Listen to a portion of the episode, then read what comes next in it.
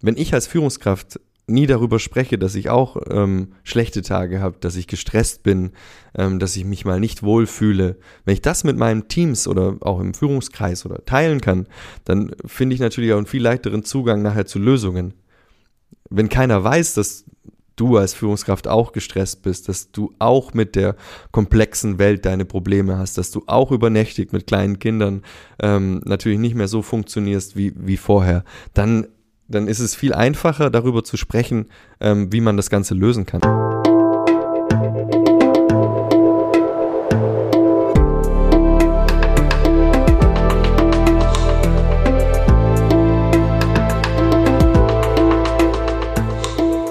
Willkommen bei dir, der Seven Mind Podcast mit Impulsen für ein gutes Leben. Für alle, die mehr Achtsamkeit und Gelassenheit in ihren Alltag bringen möchten. Hi und herzlich willkommen im Seven Mind Podcast. Mein Name ist René Träder und in dieser Interviewfolge geht es um Achtsamkeit in der Arbeitswelt. Ganz besonders, wie man als Führungskraft ein Team achtsam leiten kann und wie man dort vor allem auch das Konzept von Achtsamkeit leben kann, wenn man natürlich so viele verschiedene Menschen im Team hat, von denen einige mit diesem Begriff vielleicht auch gar nichts anfangen können. Und es wird in den nächsten Minuten auch um die Frage der Vereinbarkeit von Familie und Arbeit gehen. Und wenn wir dieses Thema hören, dann geht es ja meistens um Frauen. Wir wollen uns das Thema aber ganz bewusst aus der männlichen Perspektive anhören, denn auch hier gibt es einen Wandel. Viele Väter wollen gerne mehr für die Familie da sein, ihre Kinder beim Aufwachsen erleben und zum Beispiel auch Elternzeit nehmen. Elternzeit hat auch mein heutiger Gast genommen und das kurz nachdem er Führungsverantwortung für ein großes Team bei Mitsubishi Electric übernommen hat. Welche Erfahrungen er gesammelt hat und was er gerne anderen Vätern mitgeben möchte, das wird er uns selbst erzählen. Herzlich willkommen, Roman Geider. Herzlich willkommen, liebe René, und danke für die Einladung. Ja, schön, dass du hier bist. Ich würde gerne mit dir starten mit einer Kurzfragerunde. Ich habe sieben kleine Fragen mal vorbereitet, die alle unsere Themen, die wir heute haben, schon mal berühren, so dass die Hörerinnen und Hörer schon mal so eine Idee davon kriegen, wer du bist, wie du lebst und was so deine Arbeitsphilosophie auch ist. Was bedeutet denn Achtsamkeit für dich überhaupt? Wie würdest du das definieren? Im Hier und Jetzt sein, also nicht äh, immer an gestern denken und vielleicht irgendwas bereuen, was gestern war und was man gestern getan oder gemacht hat. Ähm, und genauso wenig immer im Morgen, immer im nächsten Termin, im nächsten Meeting, in der nächsten Woche, im nächsten Urlaub, sondern im, im Heute und im Hier und Jetzt zu sein. Okay, zweite Frage. Hast du dafür so eine Art Routine, die du täglich machst oder ab und zu machst? Also was hilft dir, in dieses Hier und Jetzt zu kommen und nicht ins Gestern oder Morgen abzudriften? Mir hilft auf jeden Fall ähm, Sport selber für mich ähm, und da vielleicht auch gern mal ein Podcast, gerne auch mal vielleicht einen mit dir. Der ein oder andere war da auch schon dabei vom Seven Mind Podcast Universum dann ähm, sich auf die Dinge, die man tut, wirklich einlassen. Sei es jetzt im Job, ähm, mit dem Team, ähm, aber auch zu Hause mit den Kindern. Wenn man spielt, dass man wirklich spielt und versucht, da mit, mittendrin zu sein und ähm, Ablenkungen nicht zulässt. Auch mal das Handy immer mal wieder zu Hause zu lassen, ähm, das hilft mir. Dritte Frage, was sagst du, warum ist es sinnvoll, auch als Führungskraft das Konzept von Achtsamkeit mit in den Job reinzunehmen und Achtsamkeit nicht nur als etwas Privates zu leben, was man so in, in, der Freizeit macht, was man für sich macht, sondern tatsächlich auch ganz offen damit umzugehen und anderen Menschen im Job davon zu erzählen und vielleicht auch Elemente der Achtsamkeit dort einzuführen. Ich glaube, das wird gerade immer mal wieder von der ein oder anderen Person wird sowas belächelt dann im Arbeitsumfeld, vielleicht im Business-Kontext. Aber für mich ist es wirklich essentiell, auch wirtschaftlich essentiell, ähm, weil ich glaube, die letzten zwei Jahre haben uns allen bewiesen, dass Veränderung etwas Stetische, Stetiges ist. Und ähm, gerade, gerade Achtsamkeit und ähm, Resilienz sind da ähm, wirklich die, die, sagen wir mal, die, die ähm, Wunderwaffe äh, gegen den modernen Stress, den der Mensch ähm, aushalten muss. Und im Endeffekt, wenn wir resilientere Teams, resilientere MitarbeiterInnen haben, die mehr im achtsam, äh, achtsam arbeiten und im Hier und Jetzt leben, ähm, haben wir nachher auch einen besseren Erfolg. Das merken natürlich die Kunden, das merken die Teams, das merkt man als Führungskraft selber, das kriegt man gespiegelt. Also es ist absolut nicht nur nice to have. Vierte Frage. Angenommen, ich würde jetzt bei dir anfangen im Team und ich wäre ein neuer Mitarbeiter. Woran würde ich denn merken, dass Achtsamkeit für dich ein Thema ist?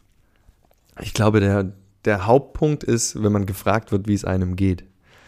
Das ist immer für mich auch entscheidend, glaube ich. Wenn mich jemand fragt, wie geht's dir? Oder wie geht's Ihnen? Oder wie auch immer, ähm, dass es wirklich echt ist. Und ich glaube, jeder von uns hat schon mal so eine Frage, ähm, wie geht's dir bekommen? Und äh, die, das Gegenüber war dann eigentlich schon weiter. Also hat eigentlich gar nicht so richtig gefragt, wie es einem geht, sondern einfach nur, ähm, das sagt man halt so. Und da, wo es eben nicht so gesagt äh, wird, ähm, glaube ich, da ist eben mehr die Achtsamkeit da und wirklich das, äh, sagen wir mal, das, das Gegenüber wirklich verstehen wollen.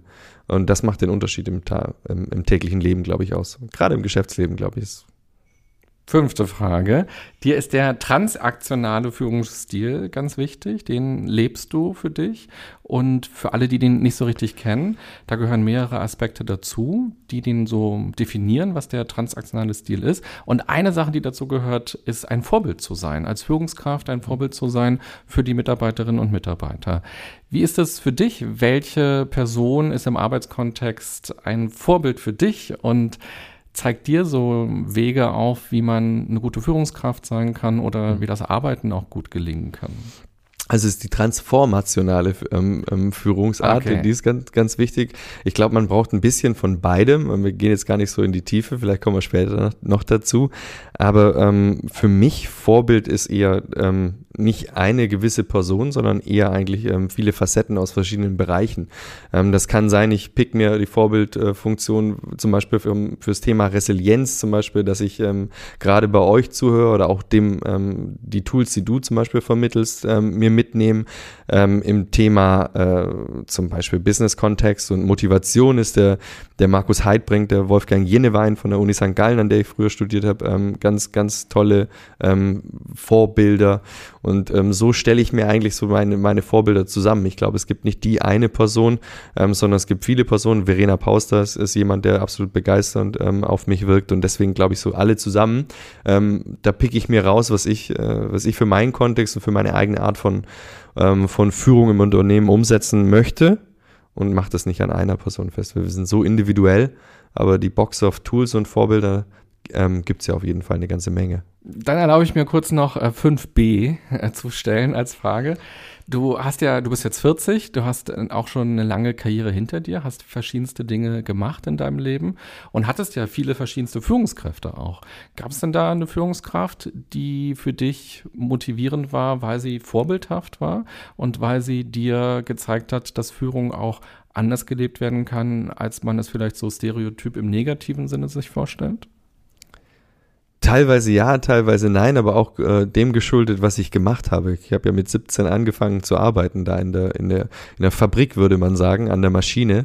Ähm, habe dann eine Ausbildung gemacht und das ist natürlich eine ganz andere ähm, Führungskultur in der Produktion als dann irgendwie zum Beispiel im technischen Marketing oder keine Ahnung, in, als ich in Singapur gearbeitet habe oder ähm, in der Schweiz ähm, beim Technologieunternehmen. Also ist eine ganz andere Art und da die Führungsstile haben sich genauso ähm, unterschieden. Aber ich glaube, es ist nicht an einer Person festzumachen. Eine ist ganz interessant, ähm, weiß ich gar nicht, ob ich die hier nennen darf, soll. Äh, zum Beispiel der Tobias Gelbert, der war äh, mein, mein Chef in Singapur damals und ähm, das sind so Menschen gewesen, die alle vom Studenten bis zum Arbeiter an der Maschine, bis zum Kunden, bis zu anderen Führungskräften gleich behandelt haben. Also einfach gleich als Mensch behandelt waren und nicht ähm, auf Hierarchieebene. Und da habe ich, das habe ich mir auf jeden Fall abgeguckt. Und bei dem war ich jetzt gerade auch im, äh, mit meinem Team in einem ähm, Schauspielkurs die letzten zwei Tage, weil der sich auch selber so weiterentwickelt hat von Businessleiter in Singapur jetzt zum Schau Spanisch sprechenden Schauspieltrainer in Berlin. Also ähm, vor solchen Menschen ähm, gucke ich mir was ab, die ähm, Veränderungen ähm, zulassen und leben und Veränderung ist ja für dich auch ein ganz großer Antrieb. Da kommen wir auch gleich noch mal ein bisschen genauer dazu, dass du zumindest das schreibst du in deinem Buch, kann man schon mal verraten, dass du ein Buch geschrieben hast. Und äh, das erzählst du auch in anderen Interviews, dass Veränderung etwas ist, was du total spannend findest und was dich auch eben motiviert, morgens aufzustehen und zu gucken, wie kannst du auch Veränderungen mitgestalten. Dann kommen wir zur vorletzten Frage. Was ist denn deine schönste Erinnerung aus der Elternzeit? Ich glaube, die ersten Schritte von meinen Kindern, ich habe ja leider Gottes nicht direkt Elternzeit genommen, sondern ähm, erstmal Urlaub ganz am Anfang äh, nach der Geburt der Kinder, ähm, insgesamt vier Wochen. Und später in der Elternzeit, dass die dann mit zwölf und 13 Monaten dann in, äh, in Costa Rica am Strand ihre ersten Schritte gemacht haben und das dann einfach jeden Tag mitzuerleben. Und ähm, für mich war dann auch klar, dass ich ähm, dass das Vatersein nicht nur in der Elternzeit leben möchte. Also das Elternzeit ist sehr wichtig für mich, also für auch, ich glaube, für jeden Vater, aber ich glaube, es sollte eigentlich nur eher so die, die, ähm, ähm, die, die Wichtigkeit der Zeit mit den Kindern ein bisschen stärken. Das heißt auch danach, nach der Elternzeit, dieses, dieses Gefühl festzuhalten und diese Zeit, die man mit den Menschen, die man liebt, ob man jetzt Eltern ist oder nicht Eltern, ähm, dass man die mehr wertschätzt und achtsamer damit umgeht dann vielleicht auch. Mhm. Und da kommen wir auch schon zur siebten Frage. Du hast ja gesagt, nicht nur in der Elternzeit ist man Vater, sondern eben auch danach. Und wenn man sich eben die Frage stellt, wie kann man eine Karriere machen und wie kann man gleichzeitig eben auch Familie leben, dann ist es ja auch ganz viel Dialog in der Partnerschaft. Und du bist verheiratet, Laura heißt deine Frau. Und wie teilt ihr euch so diese Care-Arbeit auf? Wie gestaltet ihr das mit dem Kinder abholen, Kinder irgendwo hinbringen oder eben auch dieser ganze Haushaltskram? Es ist, da gibt da gibt's natürlich keine äh, Schablone. Also was wir uns, ähm, was wir in den 14 Jahren, in denen wir jetzt schon zusammen sind, ähm, immer gemacht haben, ist so die Peakzeiten des anderen ein bisschen abfangen. Also es wäre, für mich ist schwierig, und das habe ich auch im Buch geschrieben, dazu sagen, jetzt teilt man den Tag in 50-50 ein zum Beispiel, alles nach stringenten Regeln ähm, zu sagen, okay, ich räume jetzt die Hälfte des Geschirrspülers auf und du die andere Hälfte zum Beispiel. Das ist vielleicht ein überspitztes Beispiel, aber ich glaube, dass man ähm, die Aufgaben in der Zeit gleichwertig aufteilen sollte, dass wenn einer zum Beispiel sagt, ja, die, die Wäsche, das geht mir leicht von der Hand, das mache ich, ich aber eher der Küchenmensch bin und alles mit der Küche einräumen, ausräumen, Geschirrspüler, Dinge ersetzen, die kaputt sind, einkaufen gehen, auch kochen, ähm, das eher meins ist zum Beispiel, dann so haben wir das jetzt bei uns zum Beispiel aufgeteilt. Wir lassen uns natürlich jetzt mittlerweile haben wir die Möglichkeit auch noch Hilfe zu holen, natürlich eine Haushaltshilfe zu haben zum Beispiel, das erleichtert viel. Und was Termine angeht, ist es mir und Laura wichtig, dass wir uns zusammensetzen und ähm, darüber nachdenken, welche Termine ähm, sind wirklich fix, welche kann man nicht ändern. Also dass wir für die nächste Woche oder für den nächsten Monat unsere Terminekalender anschauen und sagen, hier habe ich zum Beispiel ein Board-Meeting, wo ich unbedingt da sein muss, da bin ich fremdbestimmt. Hier hat Laura einen Kundentermin, da kann sie nicht weg und da muss ich umdisponieren. So dass wir immer vorausschauend gucken, dass sich die Must-Have-Termine nicht überschneiden. Und die anderen, dann ist eigentlich der dran, also wenn der Kindergarten anruft, die letzten zweimal Krankenhaus war ich dran, oder bin ich leichter erreichbar erreichbar gewesen und Laura nicht. Da bin ich raus aus dem Meeting, habe den äh, Mitarbeitenden gesagt, ich muss jetzt sofort die Kinder abholen. Da ist einer äh, gestürzt im Kindergarten, war dann acht Stunden mit dem in der Notaufnahme. Aber das macht halt der, der dann äh, ein, ein leichter wiederholbaren Termin zum Beispiel hat. Und dann muss man sich natürlich am Ende der Woche und am Ende des Monats in die Augen gucken und ähm, darüber nachdenken, war das jetzt eine gerechte Aufteilung und das dann wirklich auch ehrlich betrachten. Und ich glaube, wenn jeder von uns ähm, mit seinem Partner offen und ehrlich kommuniziert, ähm, dann ist Vereinbarkeit auch möglich. Dann werden solche Ungleichheiten oder äh, Ungenauigkeiten viel klarer. Anstatt dass, wenn man einfach als Mann vielleicht dann auch sagt, so, ja, ich lebe halt mein Leben und das gar nicht hinterfragt, ob man eigentlich genug zu Hause tut, dann fällt einem das nicht auf. Frauen akzeptieren dann vielleicht diese Retraditionalisierung öfters mal schneller, weil sonst wäre es nicht so, ähm, machen dann vielleicht auch nichts und sind unglücklich und dann läuft es halt so ein paar Jahre und spielt sich ein und dann ähm, ändert man auch nichts mehr dran. Und ich glaube, da ist die Krux, also dass man sich in die Augen guckt und wirklich ähm, darüber spricht. Man kann natürlich so weit gehen, der Michael Fritz, der Gründer von Viva Con Aqua, der hat mir mal erzählt, die haben da zu Hause alles in Ressorts aufgeteilt und eine Excel-Tabelle gemacht, wie Projektmanager, wer wie viele Stunden was tut, um das einfach mal zu visualisieren. Mhm. Und den Fall habe ich dann auch im Buch beschrieben, weil es einfach hilft, okay, wenn ihr das nicht schafft, euch das wirklich ähm, sag mal, einfach im Gespräch klar zu machen, dann schreibt es auf. Dann guckt wirklich ganz genau nach, wer braucht wie lang für welche Stunde, wie ein Anwalt, der für Stunden abrechnet. Und dann guckt euch ähm, das Ganze an und schaut, wie ihr es besser machen könnt. Aber ich glaube, da ist ganz viel ähm, Kommunikation einfach in der Beziehung wichtig.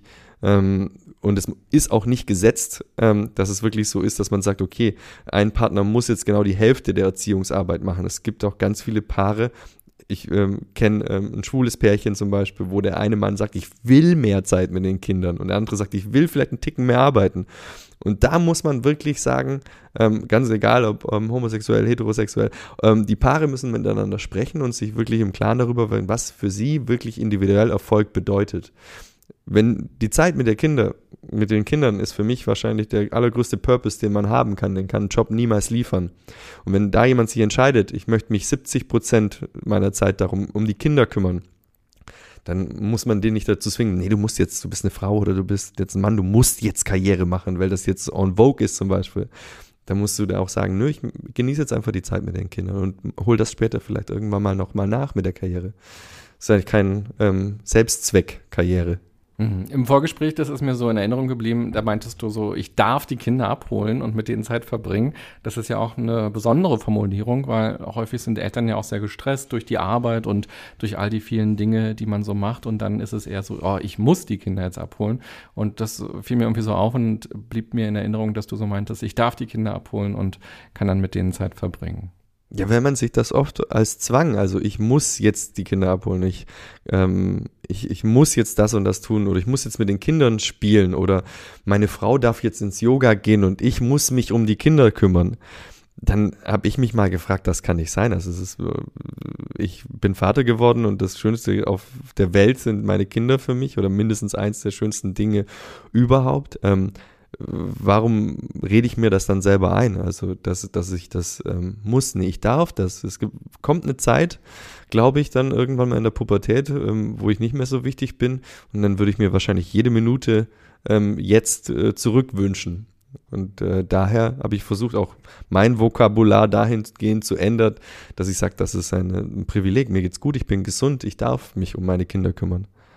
Also ich glaube, die ersten sieben Fragen haben schon gut dazu beigetragen, dass wir dich ein bisschen besser kennengelernt haben und auch deine Philosophie, deine Lebensphilosophie so ein bisschen, deine Arbeitsphilosophie schon mal so ein bisschen kennengelernt haben und vielleicht auch so eine gute Idee entstanden ist, was in den nächsten Minuten hier passieren wird. Und hier bei uns im Podcast hören ja immer mehrere zehntausend Menschen zu, aber diese Folge hier, die machen wir gerade nur für eine einzige Person und der heißt Martin. Martin P., der hat mir nämlich geschrieben im Juni vor ein paar Monaten und ich will diese E-Mail mal gerne vorlesen. Ähm, das ist total spannend und es war ein sehr, sehr schönes und interessantes Feedback und du wirst gleich sehen, warum du der perfekte Gast jetzt bist. Äh, Martin hört den Podcast und mag auch die Interviews gerne und hat Folgendes geschrieben. Viele Interviewpartner erzählen immer von ihren vielen positiven Erfahrungen mit Meditation, Retreats, Auszeiten und von Achtsamkeit im Alltag. Oft und gerade auch nachdem ihnen im Leben etwas Schlimmes widerfahren ist. Dann schwenken sie um, steigen aus, entwickeln ihren eigenen Weg und dann nutzen sie diese Erfahrungen, gründen eine Firma, schreiben ein Buch und vermitteln dies anderen Menschen. Und endlich haben sie dann ihren Weg und ihr Glück gefunden. Sie lehren die Achtsamkeit, das Meditieren und alles hört sich so sinnvoll und nachvollziehbar an und man möchte dasselbe sofort tun. Aber es können ja nicht alle aussteigen. Nicht alle können Lehrer oder Buchautoren oder Speaker werden. Es müssen ja auch Menschen da sein, die ganz normal ihren Beruf ausüben.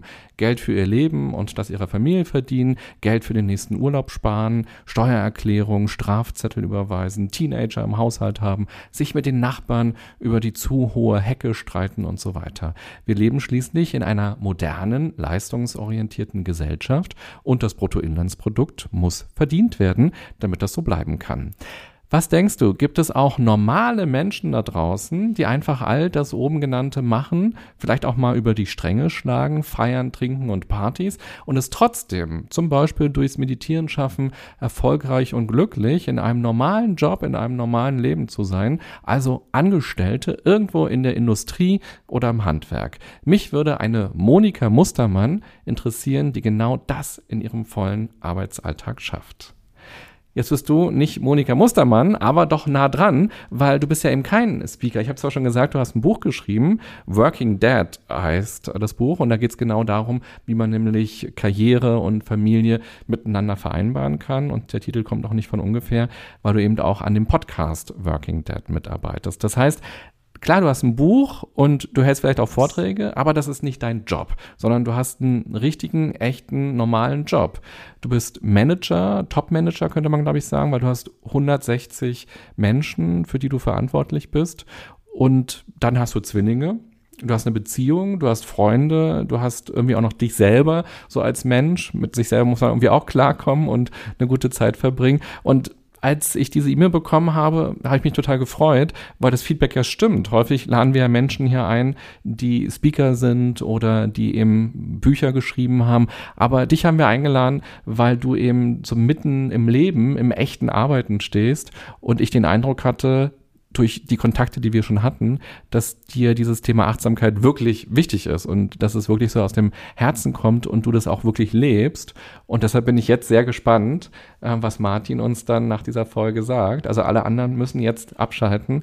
Die Folge ist nur für Martin. Wie bist du denn zu dem Thema Achtsamkeit gekommen?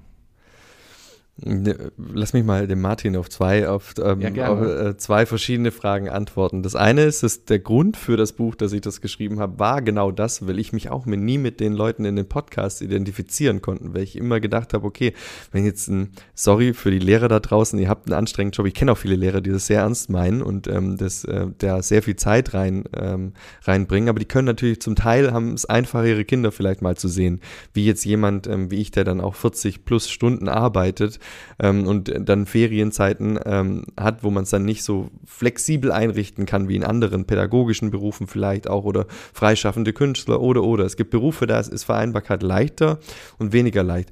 Und ich habe auch nach Antworten gesucht, ähm, wie machen das denn die Anführungszeichen normalen Menschen, also die normalen Schichtarbeiter, so wie ich vielleicht früher einer war. Wie machen die das denn? Wie, wie, geht, wie geht das denn dort? Ähm, dass die Zeit mit den Kindern verbringen können. Und deswegen war die Idee zu dem Buch und der Grund, warum ich es dann auch wirklich am Ende fertig geschrieben habe, der, dass es muss auch Normale geben. Genauso wie der Working Dead Podcast, der Marius und der Benjamin und ich unterhalten uns meistens über alltägliche Dinge, wie das, wie das Ganze, was wir machen, überhaupt in unseren Alltag reinpasst. Und oft ist es eigentlich auch eine Frage von Nein sagen. Also bei mir funktioniert einfach nicht alles ich bin froh, dass ich hier Gast bin, aber ich nehme bei weitem nicht mehr alles an, ähm, wenn man hat einfach nur ein gewisses Maß an Zeit zur Verfügung und die muss man eben in die Bereiche aufteilen, die du gerade aufgezählt hast. Und ähm, jetzt musst du mir noch mal ganz kurz helfen ähm, zur ersten Frage. Wie es mit der Achtsamkeit losging, genau. weil wir werden ja vielleicht schon sehr achtsam geboren, ja, aber dann kommen wir in, in dieses Leben hinein, was uns dann ja oftmals nicht mehr so achtsam weiterführt und irgendwann entscheiden sich ja Menschen relativ bewusst. Wie war das bei dir? Vieles kam natürlich von meiner Frau Laura, die ähm, äh, Wirtschaftspsychologie studiert hat und auch in dem ähm, Bereich mentaler Gesundheit unterwegs ist jetzt, ähm, die eine Yoga-Ausbildung gemacht hat, die jetzt eine MBSA-Ausbildung macht.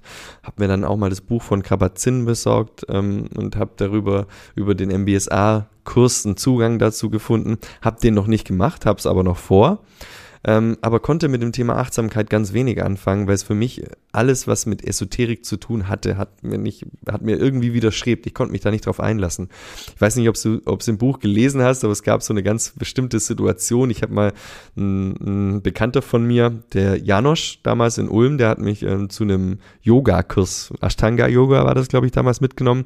Und der Ronald Schneider, Steiner, der ist mittlerweile schon ein sehr berühmter Yoga-Teacher, war damals der Lehrer in einem VHS VHS-Kurs.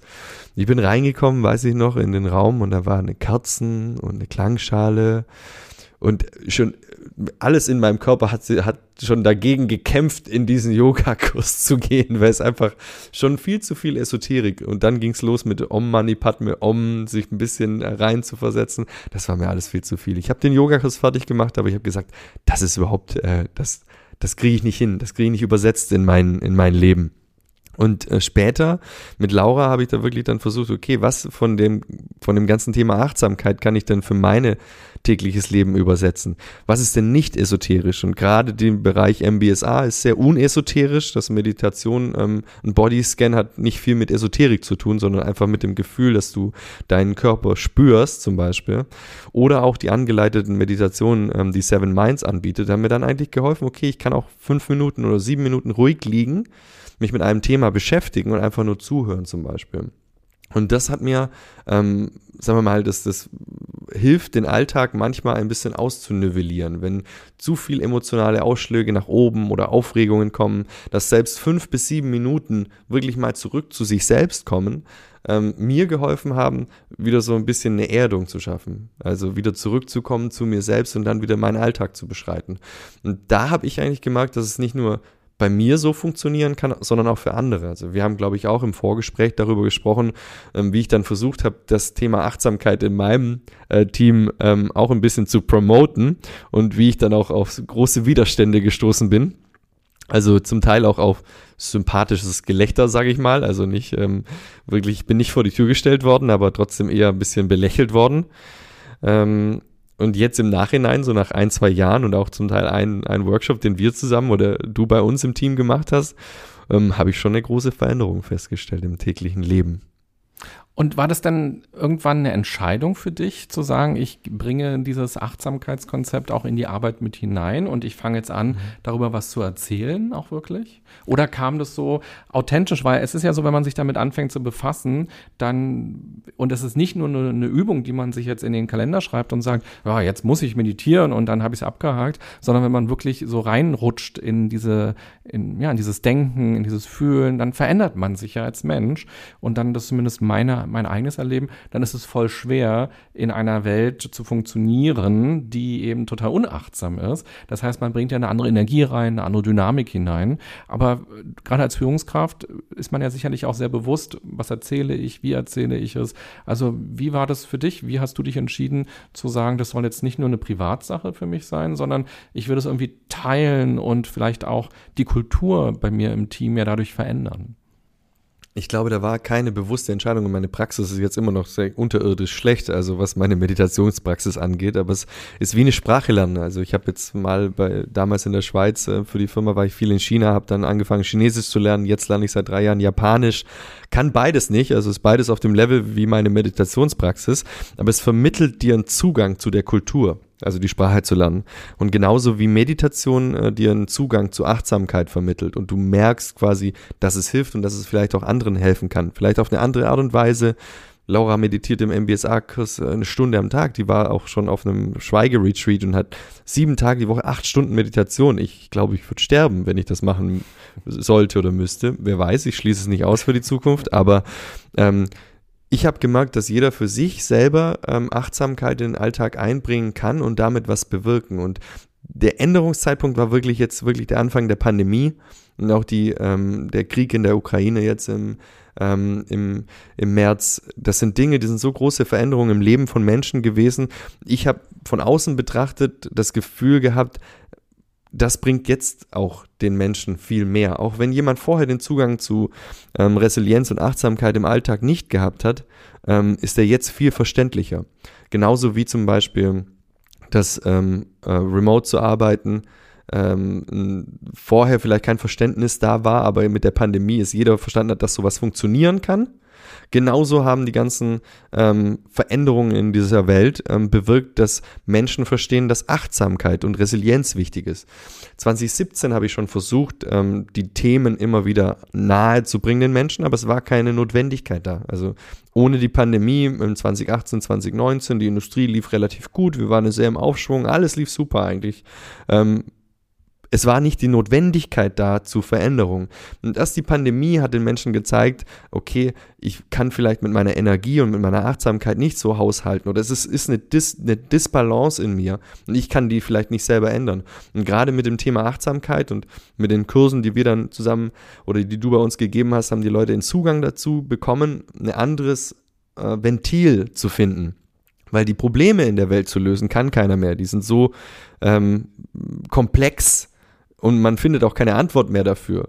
Ähm, da gibt's ja die, ähm, die, normalerweise braucht der Mensch immer einen Grund und einen, einen Schuldigen. Aber wenn die Welt so komplex ist und ich finde keinen Grund mehr und ich mir die Welt nicht mehr erklären kann, muss ich ja trotzdem in dieser Welt leben. Und dafür hilft den Menschen Achtsamkeit. Und das habe ich gemerkt und da war eine große Veränderung da, eben gerade mit deinem Kurs zum Beispiel für die Menschen, dass sie wissen, okay, wenn ich mich hinsetze, mich mit mir selber beschäftige, beschäftige, kann ich damit einen Unterschied in meinem täglichen Leben, in meinem Arbeiten und im Umgang mit anderen Menschen ähm, bewirken.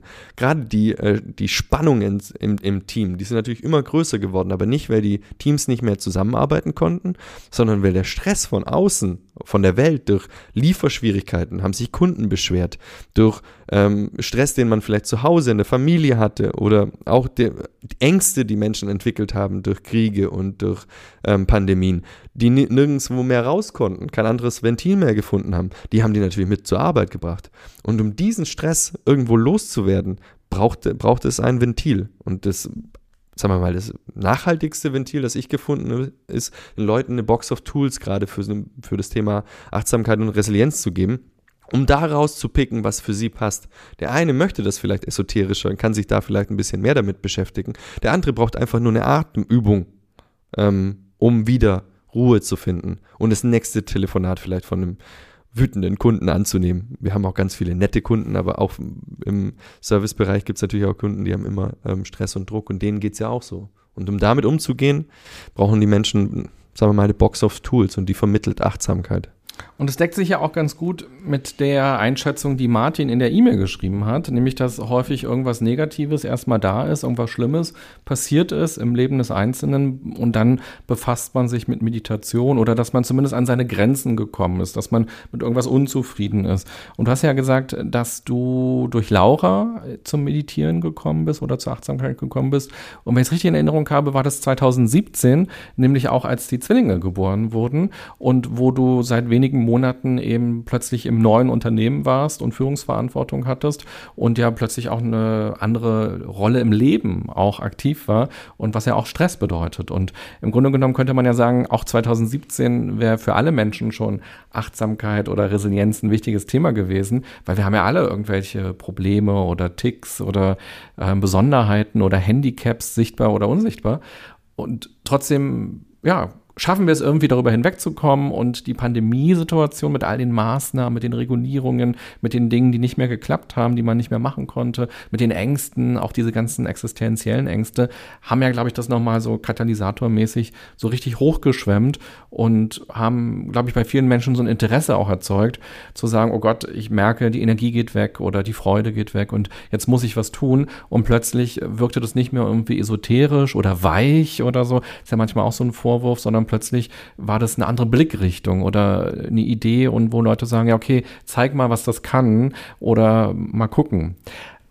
Was würdest du denn trotzdem sagen, wenn wir leben ja nun alle in dieser Welt und wir hoffen, es wird besser in vielen Bereichen, aber was könntest du denn anderen Führungskräften mitgeben als Idee, wenn sie denken, ich würde eigentlich gerne mal über Achtsamkeit oder über Resilienz mit meinem Team sprechen wollen oder ich würde gerne solche Elemente auch als Führungskraft mit einbauen wollen.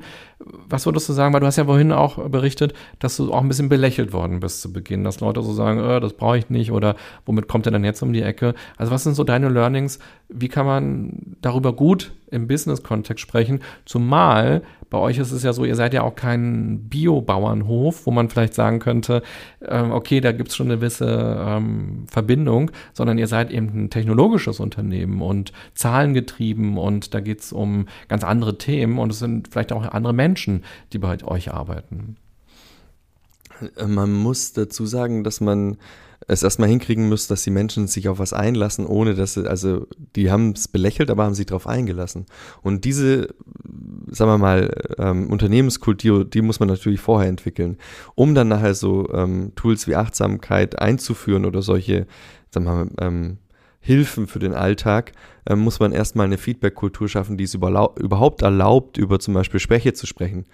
Wenn ich als Führungskraft nie darüber spreche, dass ich auch ähm, schlechte Tage habe, dass ich gestresst bin, ähm, dass ich mich mal nicht wohlfühle. Wenn ich das mit meinen Teams oder auch im Führungskreis oder teilen kann, dann finde ich natürlich auch einen viel leichteren Zugang nachher zu Lösungen.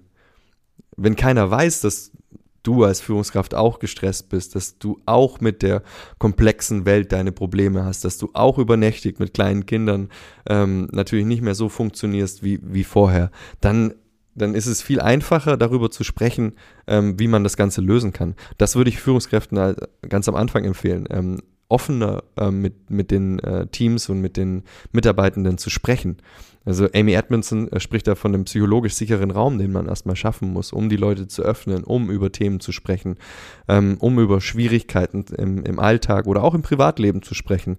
Ähm, was wir dafür ähm, gemacht haben, ist schon eine, eine ganz lange Reise, jetzt eine fünfjährige der wir in 2017 uns erstmal damit beschäftigt haben, ähm, wie sieht denn jetzt bei uns Führung aus und wie wollen wir geführt werden? Und indem sich jeder Einzelne darüber klar geworden ist und jeder Einzelne, ähm, wie für mich, wie ich eigentlich geführt werden möchte, ist viel ähm, einfacher zu extrapolieren gewesen, wie möchten denn andere vielleicht auch geführt werden? Und muss ich an mir was ändern, damit ich so führen kann? Ähm, wie akzeptiere ich Feedback von meinen Teams? Ähm, kann ich das offen annehmen? Kann, oder sage ich immer gleich aber, aber, aber ähm, anderes Thema oder lässt überhaupt keine, keine Schwächen zu. Und erst wenn ich das geschafft habe, die Unternehmenskultur daraufhin auszurichten, dass ein Feedback offenes Feedback erlaubt ist, kann ich natürlich auch über Achtsamkeit sprechen, über ähm, Stress sprechen. Wenn jeder so tut, als wenn Stress nicht existieren würde oder Schwäch, äh, Stress ein Zeichen von Schwäche ist, dann kann ich natürlich auch keine Lösungen im Bereich Achtsamkeit dazu äh, finden. Also das ist Grundvoraussetzung, ein offenes Miteinander, offene Kommunikation im Unternehmen. Eine Unternehmenskultur für mich ist immer die Summe aller Gewohnheiten einer Organisation. Also ist es eine Gewohnheit, äh, darüber zu sprechen, wenn es einem nicht gut geht, oder ist es eine Gewohnheit, das einfach nicht im Office ähm, kundzutun. Und das zeigt sich natürlich immer zwischen jedem Einzelnen im Team. Also von der Rezeption ähm, bis zum ähm, Internal Sales, bis zum Field Service, der zum Beispiel nie im, im, Office ist, der irgendwo mit dem Auto immer unterwegs ist. Jede einzelne Kommunikation, ähm, die ist Unternehmenskultur. Und wenn die danach ausgerichtet ist, dass Feedback erwünscht ist, ähm, dann ist es einfacher, nachher über den Stress zu sprechen und Lösungen dafür zu kreieren. Also der erste Schritt ist gar nicht irgendwelche Tools einzubringen oder eben direkt so ein Schild hochzuhalten und zu sagen, jetzt machen wir mal eine Stunde Achtsamkeit oder irgendwie so, sondern tatsächlich das selber zu leben und mit reinzubringen. Und das geht dann eben damit los, dass man als Führungskraft oder als Mensch, der man dann ja auch ist, erstmal anerkennt, okay, heute geht es mir nicht so gut, ich habe nicht so gut geschlafen oder was auch immer und dann eben auch offen darüber kommuniziert und dadurch eben ja auch die Kultur schon verändert, weil es plötzlich okay ist, auch zu sagen, ich habe heute irgendwie einen schlechten Tag oder mir geht's nicht so gut oder das ist vielleicht auch der Grund sogar, also auch Leute mitzunehmen und dadurch eben einen Raum im Grunde genommen ja zu schaffen, dieser psychologische Raum, den du beschrieben hast, wo man dann irgendwann auch ein Label vielleicht drauf macht und sagen, ja, das ist irgendwie so eine achtsame Haltung, die ich irgendwie lebe, ohne direkt eben mit Tools zu kommen. Absolut. Und diese Reise, die jetzt fünf Jahre alt ist, was würdest du sagen, du steckst zwar mittendrin, da ist es manchmal schwer eben, weil man ja ein Teil vom Ganzen ist, aber wenn du versuchst, so objektiv wie möglich drauf zu schauen, was würdest du sagen, wie hat sich dein Team dadurch verändert? Vielleicht auch wie haben sich die Menschen dadurch verändert und was hatte das vielleicht auch für eine Strahlkraft auf andere Bereiche, mit denen du erstmal nicht direkt zu tun hast, weil ihr seid ja riesig und wenn plötzlich ein bestimmtes, sehr konkretes und bewusstes Führungsverhalten in einem Bereich entsteht, dann stelle ich mir vor, dass das nicht unentdeckt bleibt, sondern dass es irgendwie sichtbar wird und dass man das wahrnimmt und dass es vielleicht auch Auswirkungen auf andere Bereiche und Abteilungen hat. Ähm, es hat sich absolut positiv auf alle Bereiche ausgewirkt, aber jetzt würde ich sagen, wir sind sehr autark als Geschäftsbereich. Also das sind sehr viele äh, andere Geschäftsbereiche, Robotics und ähm, Klimatechnik zum Beispiel, ähm, die sehr autark ebenfalls ähm, sind. Aber was wir haben, wir sind in 39 Ländern in Europa operativ ähm, unterwegs und haben das Ganze natürlich ähm, in Europa oder in Deutschland gestartet. Und was sich dann fortgepflanzt hat, war eher in den Ländern, dass die Menschen gemerkt haben, da hat sich was geändert im Headquarter zum Beispiel, ähm, in, in dem Geschäftsbereich. Und die Neugier entstand, wie habt ihr das gemacht, was habt ihr getan? Und das ist nicht unbedingt auf das Thema Achtsamkeit, weil für mich ist das Ganze nur ein Baustein der Unternehmenskultur, ähm, sondern der, das positive Miteinander, auch ähm, die Beschwerden zum Beispiel intern im Unternehmen haben sich verringert, weil jeder anders miteinander umgeht, wenn man fragt, okay, wenn jetzt ähm, Stress durch irgendeinen Abwicklungsprozess in, einem, in, einem, in einer Order, in einer Bestellung ab, äh, dann fragt man erstmal nach, ähm, was ist denn passiert, geht es dir nicht gut zum Beispiel oder dass man nicht einfach nur ähm, Blaming, also sagt er, du bist jetzt schuld daran, löst das, sondern ist irgendwas passiert, geht es dir gut oder ähm, kann ich dir irgendwie helfen zum Beispiel auch, dass man eher in die Richtung denkt und nicht immer in, in Schuldigen äh, sucht, um, um ein Problem zu lösen, glaube ich. Das hat sich ähm, ähm, wirklich fundamental geändert. Und der Prozess, ja, so wie du gesagt hast, ähm, der, der hört nie auf. Also wir sind fünf Jahre dr drin in dem Prozess. Ähm, ich halte gar nichts von so One-Shot-Lösungen, also dass du sagst, wir machen jetzt mal ein Wochenende Resilienztraining oder Führungs Führungskräftetraining ähm, und danach läuft das, sondern Also ähm, ich habe von dem Markus Heidbrink, den ich vorher erwähnt habe, gelernt, dass man zwei Jahre fix planen muss und einen Prozess mindestens fünf Jahre lang laufen lassen muss, um den halt nachhaltig ähm, was zu verändern. Weil ich möchte auch nicht, dass wenn ich als Führungskraft jetzt morgen weg sein sollte, warum auch immer, positiv oder negativ, dann möchte ich ja, dass das Unternehmen in, dem, in der gleichen Unternehmenskultur weiterlebt, auch für die Menschen, ähm, dass es nicht an mir als Person hängt. Und das schaffe ich nur, wenn ich daran nachhaltig arbeite. Und ein Wochenende ist vielleicht ein nettes Team-Event, aber nichts, was nachhaltig bleibt. Deswegen schaue ich immer, dass das eben auch ähm, nachhaltig gestaltet wird und immer wieder ähm, nachjustiert wird, weil es verändern sich so viele Dinge in der Welt und in den Teams und in den Menschen, dass man immer wieder ähm, quasi ähm, das Ganze wieder äh, auf neue Situationen übersetzen muss. Was ich zum Beispiel feststelle, ist zum Beispiel, ich berate ein paar Startups, eher im Bereich Mentoring, ein paar CEOs. Und wenn zum Beispiel jemand ähm, in einem Startup äh, 15 äh, Mitarbeitende hat und in einem Jahr dann 50 einstellt, was für eine Unternehmenskultur hat er dann noch? Nicht, sicher nicht mehr die von den 15. Also das zu, das Ganze mitzunehmen, wie vergrößere ich äh, eine Organisation und behalte aber gleichzeitig die Werte und äh, die Box of Tools, die wir jetzt besprochen haben, bei, das ist das Schwierige und das ist das, was ich auch eben immer ähm, versuche zu tun, wenn wir neue Menschen onboarden, die zu uns ins Team kommen, dass die diesen Spirit und diesen freien Gedanken, dieses, diese Feedback-Kultur, die die Unternehmenskultur relativ schnell in sich haben und auch wissen, ähm, sie können mit jedem offen darüber sprechen, wie sie es halt möchten. Mhm. Ja, spannend. Also würde ich auch sofort unterschreiben dass es ja immer Gewohnheiten sind, die etabliert werden müssen. Und das ist ja kein Excel-Kurs, den man einmal durchläuft und dann kann man das irgendwie, sondern da geht es ja darum, das zu üben, wie man in die Entspannung kommt, der Körper auch ähm, das lernen kann an bestimmten internen oder externen Reizen, vielleicht sich ähm, in die Entspannung reinzuholen oder eben überhaupt in dieses Hier und Jetzt, was du vom Anfang an äh, meintest, ähm, zu, sich zurückzuholen. Das ist ja voll viel Übung und da, da reicht es natürlich nicht aus, nur einmal zu sagen, so, das gibt's und jetzt hier haben wir es einmal gemacht und ab morgen macht es jeder gefälligst, sondern dass es tatsächlich ja irgendwie auch einen Spaß machen muss und das muss irgendwie zu der Person passen und das Team verändert sich natürlich ja auch mit der Zeit, weil es kommen Leute, es gehen Leute, eure Anforderungen verändern sich. Von daher ist dieser Prozessgedanke, glaube ich, ganz wichtig, auch als Individuum sehe ich das zumindest so, dass ich glaube, meine Achtsamkeitsreise endet dann, wenn ich tot bin. Aber auch wenn ich irgendwie mal ins Altersheim komme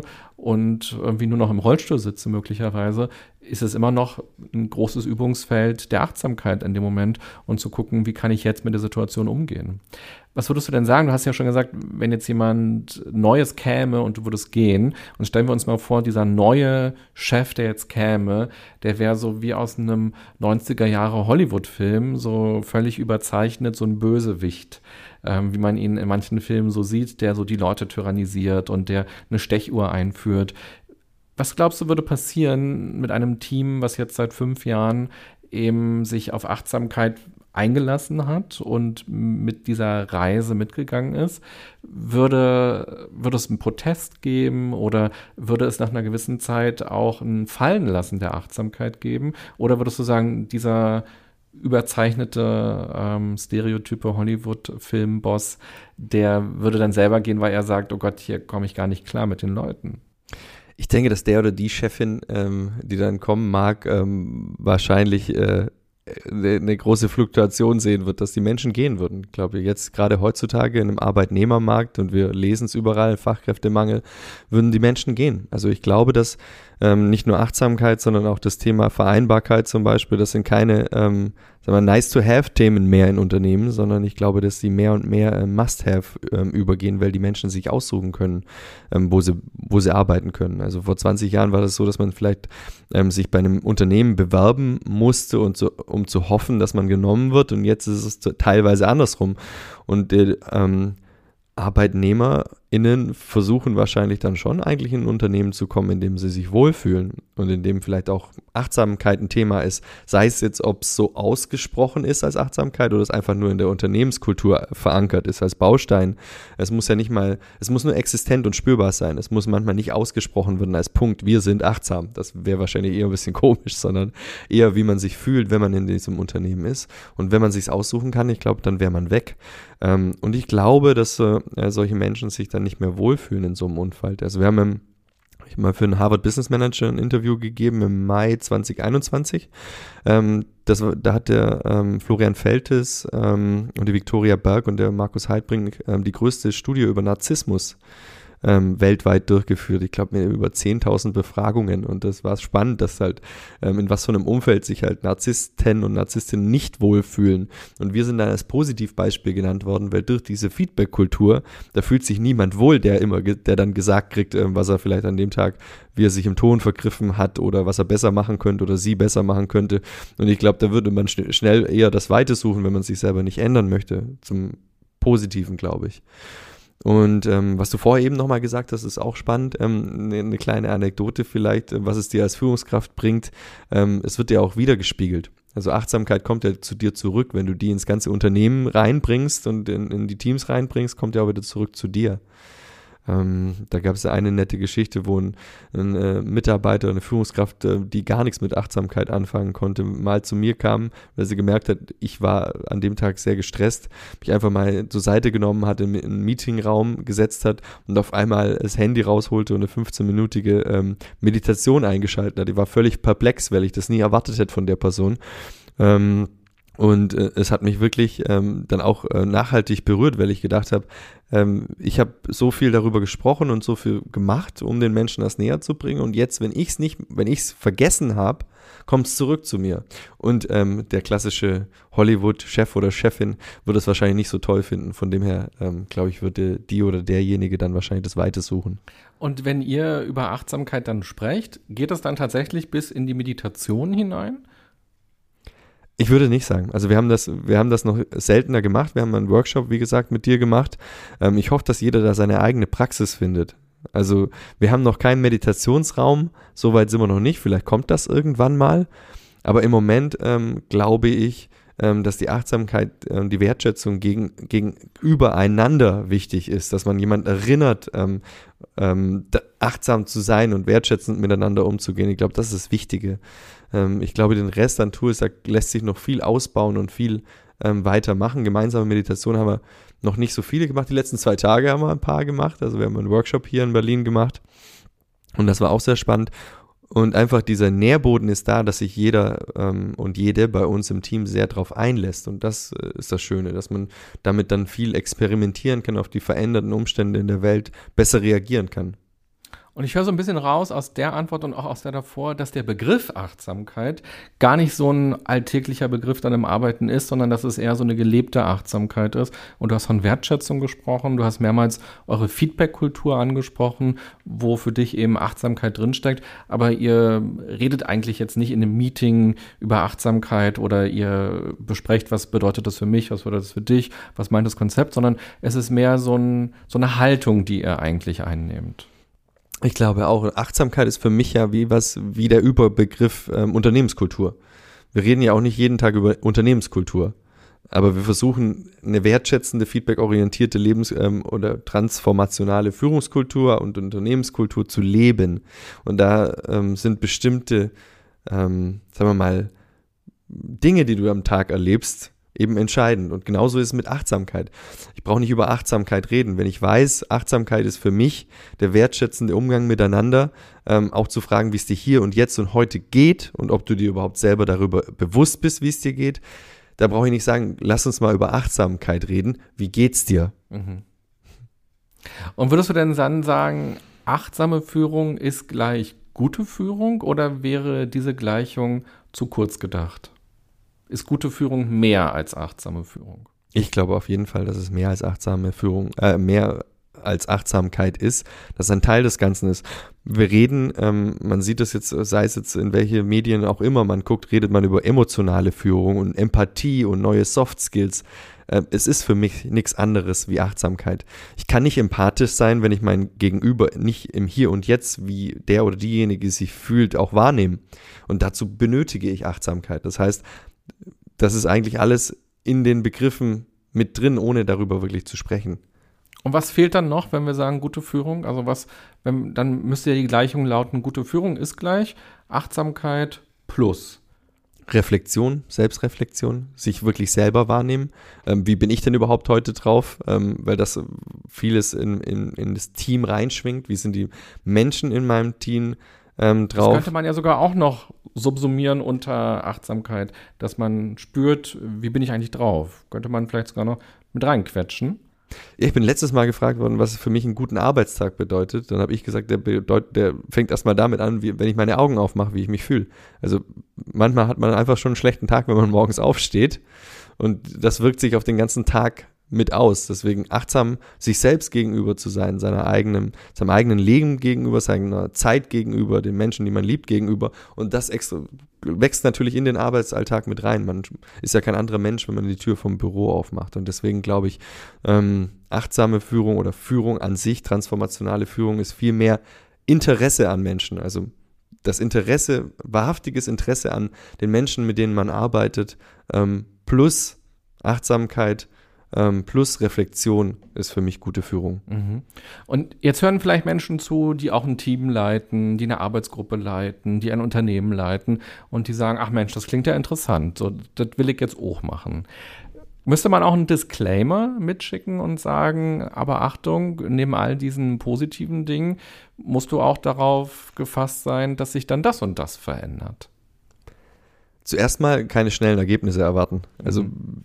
unter zwei Jahren habe ich gar nichts gemacht. Im ersten Jahr habe ich gedacht, das läuft komplett schief. Also das war ähm, sehr schwer für mich, weil es einfach viel mehr Menschen gab, die nichts vielleicht mit dem nicht unbedingt mit dem Thema Achtsamkeit, aber am Anfang ging es mehr um Unternehmenskultur, Feedback, äh, nichts damit anfangen kann, weil man einfach jahrzehntelang anders gearbeitet hat. Und das mit der Brechstange umzusetzen, so wir machen das jetzt ab morgen so, das funktioniert nicht, sondern die Leute mitzunehmen und ähm, zu versuchen, eine Veränderung in jedem selbst zu bewirken, um damit die Leute das mittragen, dass man selber nicht mehr der Einzige ist, der jeden versucht zu überzeugen oder zu motivieren, sondern dass man, dass man Menschen schafft, die selber daran glauben, an eine positive Unternehmenskultur, dieses weitertragen. Ich glaube, das ist, das ist ganz, ganz wichtig. Und was würdest du dann, wenn wir zu dem anderen großen Thema kommen, die Vereinbarkeit von Familie und Beruf, würdest du sagen, was braucht man im Unternehmen, damit diese Vereinbarkeit auch gut gelebt werden kann? Gerade bei Vätern ähm, auch Kommunikation. Darüber sprechen. Also viel zu viele Väter, glaube ich, sprechen gar nicht über Familie ähm, im Job.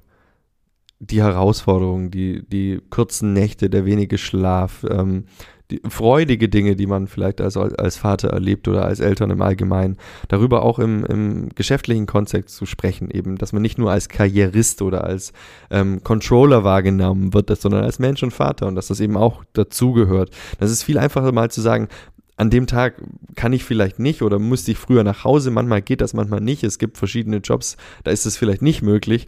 Aber einfach, es macht es viel einfacher mit seinem Vorgesetzten, mit seiner Vorgesetzten darüber zu sprechen, über Vereinbarkeit und über auch Termine, die man zu Hause hat und auch wahrnehmen möchte. Ähm, wenn man schon davor signalisiert hat, dass man auch ein Familienmensch ist und dass einem das auch eben wichtig ist. Daher die offene Kommunikation wirklich mit anderen Teammitgliedern und mit ähm, mit, mit Führungskräften, mit Peers, dass man wirklich auch mit Kunden vielleicht mal drüber redet, wie, wie es gerade zu Hause ist, wenn man die besser kennt, ähm, um einfach äh, Menschen nicht zu dem, vor den Kopf zu stoßen. So, ich bin jetzt weg, ich habe jetzt Elternzeit zum Beispiel, das überrascht vielleicht den einen oder anderen, ich wusste nicht mal, dass ihr schwanger seid, vielleicht. Okay, also man kann selber eine Kultur schaffen, in dem Leute einen eben auch als Familienmenschen sehen und sich dann eben doch gar nicht wundern, dass man Elternzeit einreicht oder dass man plötzlich nicht mehr da ist, sondern das ist dann authentisch auch einfach, weil man weiß, ah ja, stimmt, der hat ja schon oft drüber gesprochen, das ist ihm irgendwie wichtig und nicht nur das Projekt XY. Und das heißt, wenn man sich überlegt, was braucht ein Unternehmen, damit eben die Vereinbarkeit gut gelebt werden kann, dann könnte man ja schon mal sagen, es braucht so eine Kultur, in der man sich überhaupt traut, auch zu sagen, wir sind schwanger, da kommt ein Kind oder ich will Elternzeit nehmen. Was würdest du sagen, braucht ein Unternehmen noch, damit diese Vereinbarkeit auch gut gelebt werden kann? Führungskräfte, die das auch vorleben. Also für mich sind Führungskräfte diejenigen und die den größten Hebel im Unternehmen für Vereinbarkeit haben. Weil ein Unternehmen kann sich natürlich einen Unternehmenskindergarten ähm, zulegen, kann ganz viele Angebote ähm, ausgeben für Eltern, aber dann werden die, ob die genutzt werden, hängt an den Führungskräften. Also ob die wirklich, ähm, ob die Führungskraft sagt, ja, willst du, du wirst doch Vater, willst du nicht Elternzeit nehmen oder hast du mal überlegt, ein halbes Jahr zu nehmen, sondern vielleicht die eine oder andere Führungskraft, die sich denkt, ich spreche das Thema am besten nicht an, dann traut er sich gar nicht zu fragen ähm, das ist die, der falsche Ansatz. Deswegen, ich glaube, jede Führungskraft im Unternehmen hat die Möglichkeit, offen damit umzugehen. Und es gibt auch einen ganz entscheidenden Vorteil, den man daraus hat. Elternzeit verbieten kann man ja nicht, ist gesetzlich ähm, festgeschrieben, man darf es als Vater nehmen, auch ähm, genauso lange wie die Mutter oder noch länger. Ähm, aber wann, zu welchem Zeitpunkt man das dann mit seinem Unternehmen oder dem Vorgesetzten oder der Vorgesetzten bespricht, ähm, da gibt es einen gesetzlichen Rahmen dafür, mindestens sieben Wochen vor der Elternzeit.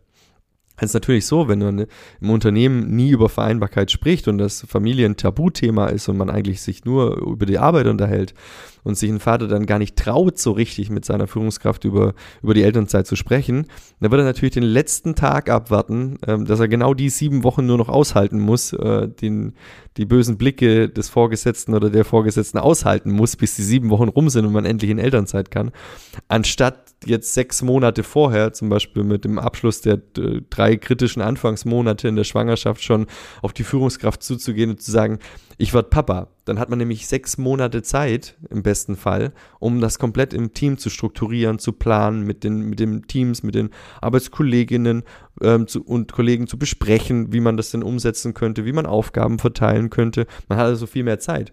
Die Führungskraft, ähm, die das nicht ähm, quasi hat, dieses offene Verhältnis zu den Mitarbeitenden, ähm, die wird natürlich auch eine selbst äh, erfüllende Prophezeiung bekommen. Ähm, Elternzeit funktioniert nicht, Elternzeit reißt ein Loch ins, ins, ins, ins Projektgeschäft, äh, äh, Elternzeit ähm, verprellt die anderen ähm, KollegInnen, ähm, die dann die Arbeit ausbaden müssen, weil man eben nur sieben Wochen Zeit hat, um das Ganze zu organisieren. Dann bekommt man das Ganze natürlich genauso bestätigt, wie man es vorher auch sich zurechtgelegt hat. Und deswegen denke ich, dieser offene Umgang ähm, mit dem Thema Vereinbarkeit als Führungskraft schafft dann auch Vorteile und Plan Planbarkeit ähm, für die Elternzeit nachher ähm, im Team.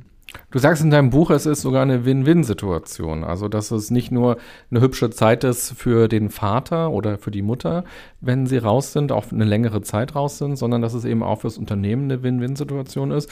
Jetzt hast du ja das schöne Beispiel beschrieben, eben gerade eben diese Kultur zu schaffen, es rechtzeitig zu sagen, bedeutet eben auch, dass man das planen und vorbereiten kann. Und da sehe ich spontan zum auch die Win-Win-Situation, dass dann vielleicht auch Leute Projekte übernehmen können plötzlich, die dadurch ja auch frei werden oder also Leute können einfach wachsen auch an der Stelle und dann ist es nicht so ein Chaos, weil man dann kurz vor knapp irgendwie sagt, ja, irgendwie jemand muss es machen. Was sind denn weitere Aspekte aus deiner Sicht, warum das eine Win-Win-Situation ist?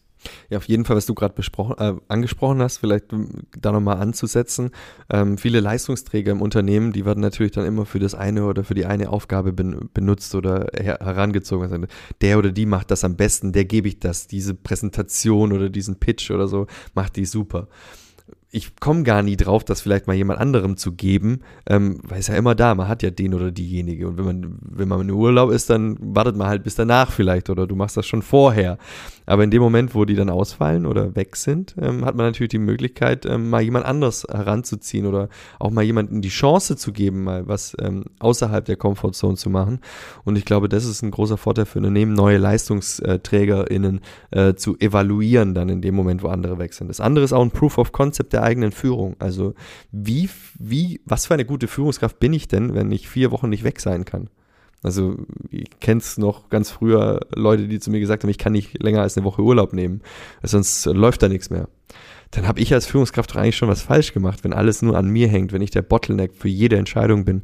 Das verlangsamt das Geschäft, äh, die, den Urlaub nehme ich vielleicht trotzdem oder ich nehme ihn nicht und bin eine ausgebrannte, gestresste Führungskraft am Ende. Ähm, also ähm, mal zwei Monate, vier Monate, sechs Monate oder noch länger raus zu sein, ist ein Proof of Concept, ob man die äh, Abteilung, den Geschäftsbereich, den, das Team ähm, gut strukturiert hat auch ähm, während der eigenen Abwesenheit, weil es kann auch, können ja auch immer irgendwelche Schicksalsschläge kommen, ähm, die einen aus dem Job reißen. Muss nicht so ein schönes Ereignis sein, wie Vater zu werden. Und deswegen ist es immer gut, ähm, da äh, eine gute Balance im äh, Team zu haben, wo auch andere Leute ähm, teils den eigenen Job übernehmen können. Das andere ist natürlich auch, man lernt natürlich auch sehr viel im Bereich Resilienz. ähm, wenn man sich vielleicht im Unternehmen ähm, mit jemand äh, zankt oder zofft oder streitet, kann man einfach gehen, aber ein zweijähriges Kleinkind kann man nicht einfach stehen lassen. Deswegen äh, muss man dann vielleicht durch. Und dann die eine oder andere Situation im Kleinkind oder Babyalter, das können schon sehr, sehr anstrengend sein. Nachts wäre schon mal drei Stunden im Arm mit einem kleinen Baby äh, spazieren gegangen ist, weil es Bauchschmerzen hat und nicht schlafen kann, ähm, der lernt Dinge vielleicht auch mal ein bisschen auszuhalten. Und dann verschieben sich auch die Grenzen zu dem, was man vorher als wirklich Stressbelastung empfunden hat, bevor man Eltern war. Ähm, das sieht man vielleicht dann ein bisschen in einer anderen ähm, ähm, sagen wir mal, äh, in einem anderen Kontext. Vielleicht ist es dann doch nicht so schlimm, wie drei Stunden nachts mit dem Baby rumzulaufen. Ich kann mich dann, dann vielleicht ein bisschen mehr ähm, wieder ähm, mehr erden, wenn ich im Job Stress habe. Und das andere ist dann noch, ähm, einem Kind zum Beispiel ein Brokkoli, ein Stück Brokkoli zu verkaufen, ähm, kann sehr viel Überzeugungskraft äh, brauchen. Da lernt man auch sehr viel für den Business-Kontext, wenn man seinen, seinen Teams vielleicht was, was äh, ein bisschen Motivation äh, für die ein oder andere ungeliebte Aufgabe ähm, sagen wir mal, geben kann. Und das, was du jetzt aber erzählt hast, eben auch im Grunde genommen ja diese Werbung für Elternzeit und für die Vereinbarkeit von Familie, also auch die Kulturunternehmen zu schaffen, ist natürlich auch ein Prozess. Also da hast du jetzt ein Buch drüber geschrieben und du redest auch im Podcast darüber und hast es jetzt ja selber auch erlebt. Aber wenn wir ins Jahr 2017 springen, du warst gerade drei Monate in deinem neuen Job angestellt und ihr hattet plötzlich Zwillinge und du hattest Führungsverantwortung, ich glaube noch nicht für 160 Menschen, mhm. sondern für ein paar weniger, aber trotzdem. Und vor allem, man muss vielleicht auch noch dazu sagen, das erfährt man auch, wenn man dein Buch liest, dass du dir diese Karriere wirklich auch hart erarbeitet hast. Also du hast an der Maschine angefangen zu arbeiten, dann hast du, glaube ich, auf dem zweiten Bildungsweg dein Abitur nachgeholt, dann hast du dich weitergebildet ähm, und du hast viel dafür getan, plötzlich eben auch Führungskraft zu sein. Und dann bist du es in so einem großen, namhaften Unternehmen, kriegst da eine Chance präsentiert. Und drei Monate später sagst du, so, jetzt ähm, sind wir, jetzt haben wir Kinder. Und jetzt müsste ich vielleicht mal für eine Weile hier raus. Und das ist dir ja auch erstmal schwer gefallen, wenn ich das richtig gedeutet habe. Du hast geschrieben, erstmal warst du zwei Wochen in Elternzeit und dann nochmal ein paar Monate später für einen Monat warst du raus. Also du hast auch nicht dieses halbe Jahr dir genommen zu der Zeit, sondern das war auch noch so dieses, dieser Gedanken, oh Gott, vielleicht gebe ich jetzt ja was auf. Also vielleicht verliere ich ja irgendwie den Job auch. Ich bin noch in der Probezeit. Wie findet das Unternehmen das? Kannst du uns darüber noch ein bisschen erzählen? Weil ich könnte mir vorstellen, dass natürlich viele Leute, die uns zuhören jetzt, eben vielleicht eher an der Stelle sind, wo du dich damals auch gefühlt hast. Ganz, ganz viele, glaube ich sogar. Also gerade bei uns in dem Working Dad Podcast haben wir viel mit Vätern auch gesprochen, denen es auch so ging, die, die ähm, einfach die Angst, ähm, die aufgebaute Karriere zu verlieren, ähm, aus, aus, aus der Angst heraus gar nicht erst gefragt haben. Und das wollte ich eigentlich auch in dem Buch ein bisschen beschreiben, dass es ähm, eine unberechtigte Angst in den meisten Fällen war. Ähm, weil äh, man traut sich erst gar nicht zu fragen und dann macht man es nicht, dann bereut man sein ganzes Leben lang, die, äh, die, Elternzeit vielleicht nicht genommen zu haben, obwohl es gar nicht so schlimm gewesen wäre. Also meine Angst war sehr groß, ich, so wie du gesagt hast, wir sind 500 Kilometer umgezogen, auch im, wegen mir. Ähm, Laura hat dann in ihrem Job ähm, wechseln können, auch ins Office nach Düsseldorf. Ähm, das war von dem her auch kein Problem, aber grundsätzlich war ich der Auslöser dafür und ich wollte es natürlich dann auch gut machen und dann auch meinen Job gut machen, dem Team gegenüber ähm, einen guten Job machen, meinen Vorgesetzten Vorgesetzten äh, gegenüber einen guten Job machen. Deswegen war es schon sehr, ich habe schon sehr mit mir gehadert und in, intern Kämpfe ausgefochten, dann wirklich die Elternzeit auch zu nehmen. Aber als die Kinder dann auf der Welt waren, man macht sich viel abstrakte Gedanken darüber, wie es ist, Vater zu sein und wie es ist, Eltern zu sein. Aber wenn die, als sie dann äh, da waren, ähm, war es ein anderes Gefühl. Also ich habe dann ziemlich schnell zwei Wochen, nachdem die auf der Welt äh, waren, ähm, auf eine Geschäftsreise nach Tokio ähm, gemusst und habe das auch im Buch beschrieben, dass das so ein Wendepunkt war, wo ich wirklich gemerkt habe, dass es ein anderes Wegsein und ähm, wie sehr die Zeit zu Hause ähm, oder wie wertvoll die Zeit zu Hause jetzt ist und ähm, egal äh, wie lange ähm, ich gebraucht habe, um die Karriere aufzubauen. Es wäre mir nicht ähm, die Kindheit meiner Kinder wert gewesen und auch keine zukünftige Karriere. Und dennoch wollte ich sie nicht verlieren. Ähm, habe dann das Gespräch zu meinen Vorgesetzten gesucht, einfach ähm, aufgrund äh, diesen Schritt Elternzeit nicht zu missen und habe im Nachhinein festgestellt, es hat alles wunderbar funktioniert. Ich bin danach sogar noch befördert worden, also später, obwohl jetzt nirgendwo Anzeichen waren, dass, dass das jetzt ähm, wirklich gewünscht war. Es war auch nicht gang und gäbe im Unternehmen. Jetzt haben ganz viele äh, Väter auch bei mir im Team Elternzeit genommen und ich habe, ich bin ja eher so, dass ich die Leute, wenn ich mitbekomme, dass die Eltern werden, dass ich eher sage, wann nimmst du, wie viel nimmst du, komm, lass uns das probieren. Also ich habe, glaube ein paar schon überzeugt, Elternzeit zu nehmen, obwohl sie es gar nicht vorhatten einfach um proaktiv denen die Sorge zu nehmen, die ich hatte. Mhm. Also ein Freund von mir, Christoph heißt der, der hat jetzt seine zweite Tochter bekommen und hat auch jetzt wieder ganz viel Elternzeit genommen. Ich weiß gar nicht, wie viel es überhaupt war. Und sie waren dann in Thailand irgendwie auch für ein paar Monate und haben wirklich auch ganz anders gelebt, sind ausgebrochen. Und er berichtet immer, dass so viele männliche Freunde zu ihm kommen und sagen, ach Christoph, das ist so toll, dass du das machst. Bei mir im Unternehmen würde es gar nicht gehen. Ich könnte es gar nicht äh, machen. Ich kann höchstens mal irgendwie einen Monat nehmen, aber das äh, mehr geht wirklich gar nicht bei uns. Und ähm, dass er immer so als Vorzeigedad quasi auch äh, immer so auf die Schulter geklopft bekommt bekommt und sich damit jetzt gar nicht mehr so wohl fühlt, weil er sagt, Mensch, du kannst das bestimmt auch in deinem Unternehmen machen. Mach es einfach mal. Also du bist selbst die größte Bremse, wenn es darum geht, das zu machen und eben deine Vorstellungen, was dein Team sagt oder deine Kollegen sagen oder was dein Chef, deine Chefin sagt. Was würdest du denn anderen Vätern mitgeben an der Stelle? Wie kann man denn ein bisschen diesen Fuß wegnehmen von dieser inneren Bremse? Ich glaube, einer muss den, den Anfang machen. Also irgendeiner muss anfangen. Also, also ich glaube, ich, es gab keine einzige Führungskraft in meiner Hierarchiestufe, die Elternzeit genommen hat in dem Unternehmen vorher. Also habe ich jetzt zumindest nicht erfahren. Und deswegen ähm, manchmal muss man den Schritt ins Ungewisse wagen, aber danach war es einfach und auch, ähm, ich sag mal, das Management oder viele haben gemerkt, dass bei uns im Team durch die vielen Elternzeiten, die die Väter genommen haben, auch nichts passiert ist. Es ist alles gut. Es, die Welt ist nicht zusammengebrochen. Die Kunden sind nicht abgesprungen und sind woanders hingegangen, sondern ähm, es ist alles noch da und es läuft sogar noch besser als vorher, weil eben das Commitment, die Loyalität, gerade in, in einer Zeit, wo viel ähm, quasi Jobangebote auf dem Markt sind, ähm, mit viel mehr Gehalt vielleicht auch, ähm, bleiben die Menschen trotzdem, weil sie wissen, ähm, ich habe ein Unternehmen, das, das ähm, mich als Mensch ganzheitlich äh, wertschätzt, als Vater, als Mutter. Ähm, und das ist mehr wert als vielleicht ein bisschen mehr Geld. Zumal Fachkräfte zu rekrutieren kostet ja auch Geld. Also ist ja auch ein Prozess, der Geld kostet. Ich glaube, das rechnest du auch im Buch einmal vor, dass es für Unternehmen eben auch teuer ist, zu sagen, wir verzichten jetzt auf jemanden, nur weil der ein paar Monate Elternzeit nimmt, weil man dann rekrutieren muss, Anzeigen schalten, Bewerbungsgespräche führen und so weiter. Und der ist ja auch nicht von Stunde Null an eben komplett im Thema drin oder in den Prozessen drin in dem Unternehmen. Das heißt, bis er 100 Prozent leisten kann, die neue Person, dauert es ja auch wieder ein bisschen.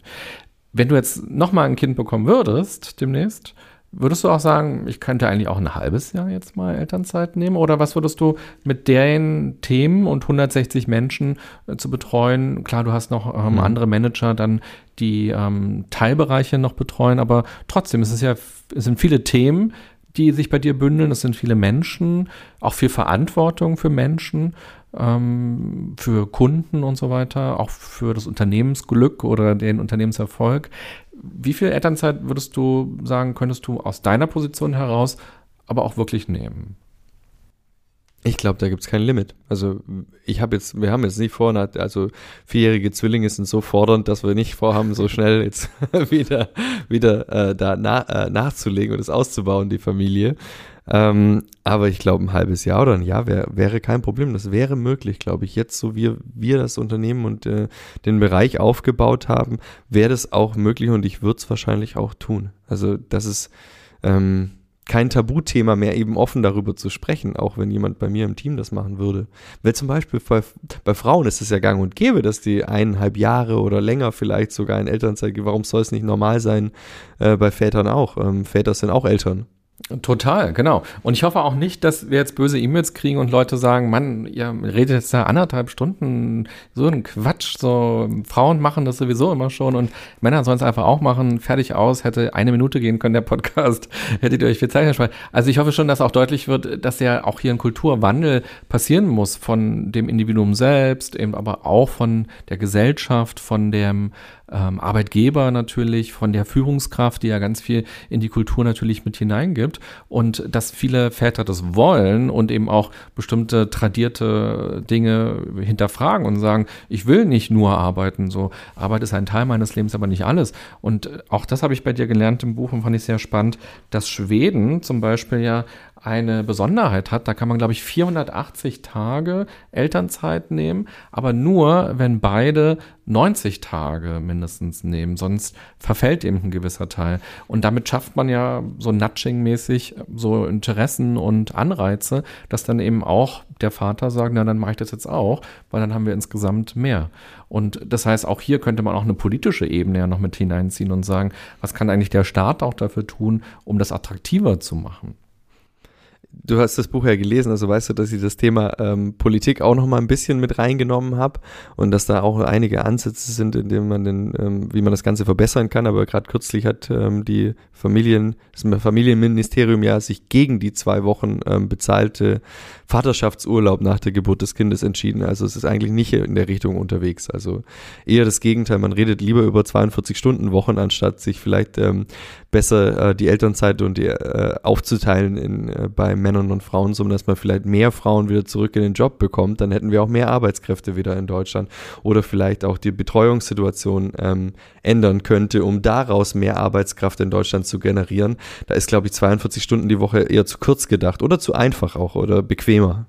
Und abgefahren, diese Entscheidung, ich habe sie jetzt nicht mitbekommen, aber gerade diese ersten zwei Wochen, klar, da ist die Mutter ganz viel gefragt, so aus rein biologischen Gründen, aber das ist ja so eine wichtige Lebensphase und es passiert ja so viel, auch für den Vater natürlich und dass man das nicht leichter macht, zu sagen, dann können beide zu Hause sein und können beide die Zeit miteinander erleben und können sich da ja auch supporten und da vielleicht auch selber als Familie ja eine Kultur der Arbeitsteilung und des Supports haben und nicht direkt gleich reingeworfen zu werden in, das ist jetzt Frauensache und ich muss ja arbeiten gehen, sondern das wäre ja auch eine, eine super Möglichkeit tatsächlich, um von vornherein zu sagen, ja, das ist unser Kind und wir sind jetzt eine Familie und wir schauen mal, was jeder dafür tun kann, dass es uns und dass es diesem Kind jetzt gut geht. Und der Vater kann andere Dinge dazu beitragen als die Mutter, ganz klar. Aber das wäre eine tolle Chance, auch vielleicht einen Kulturwandel zu erzeugen.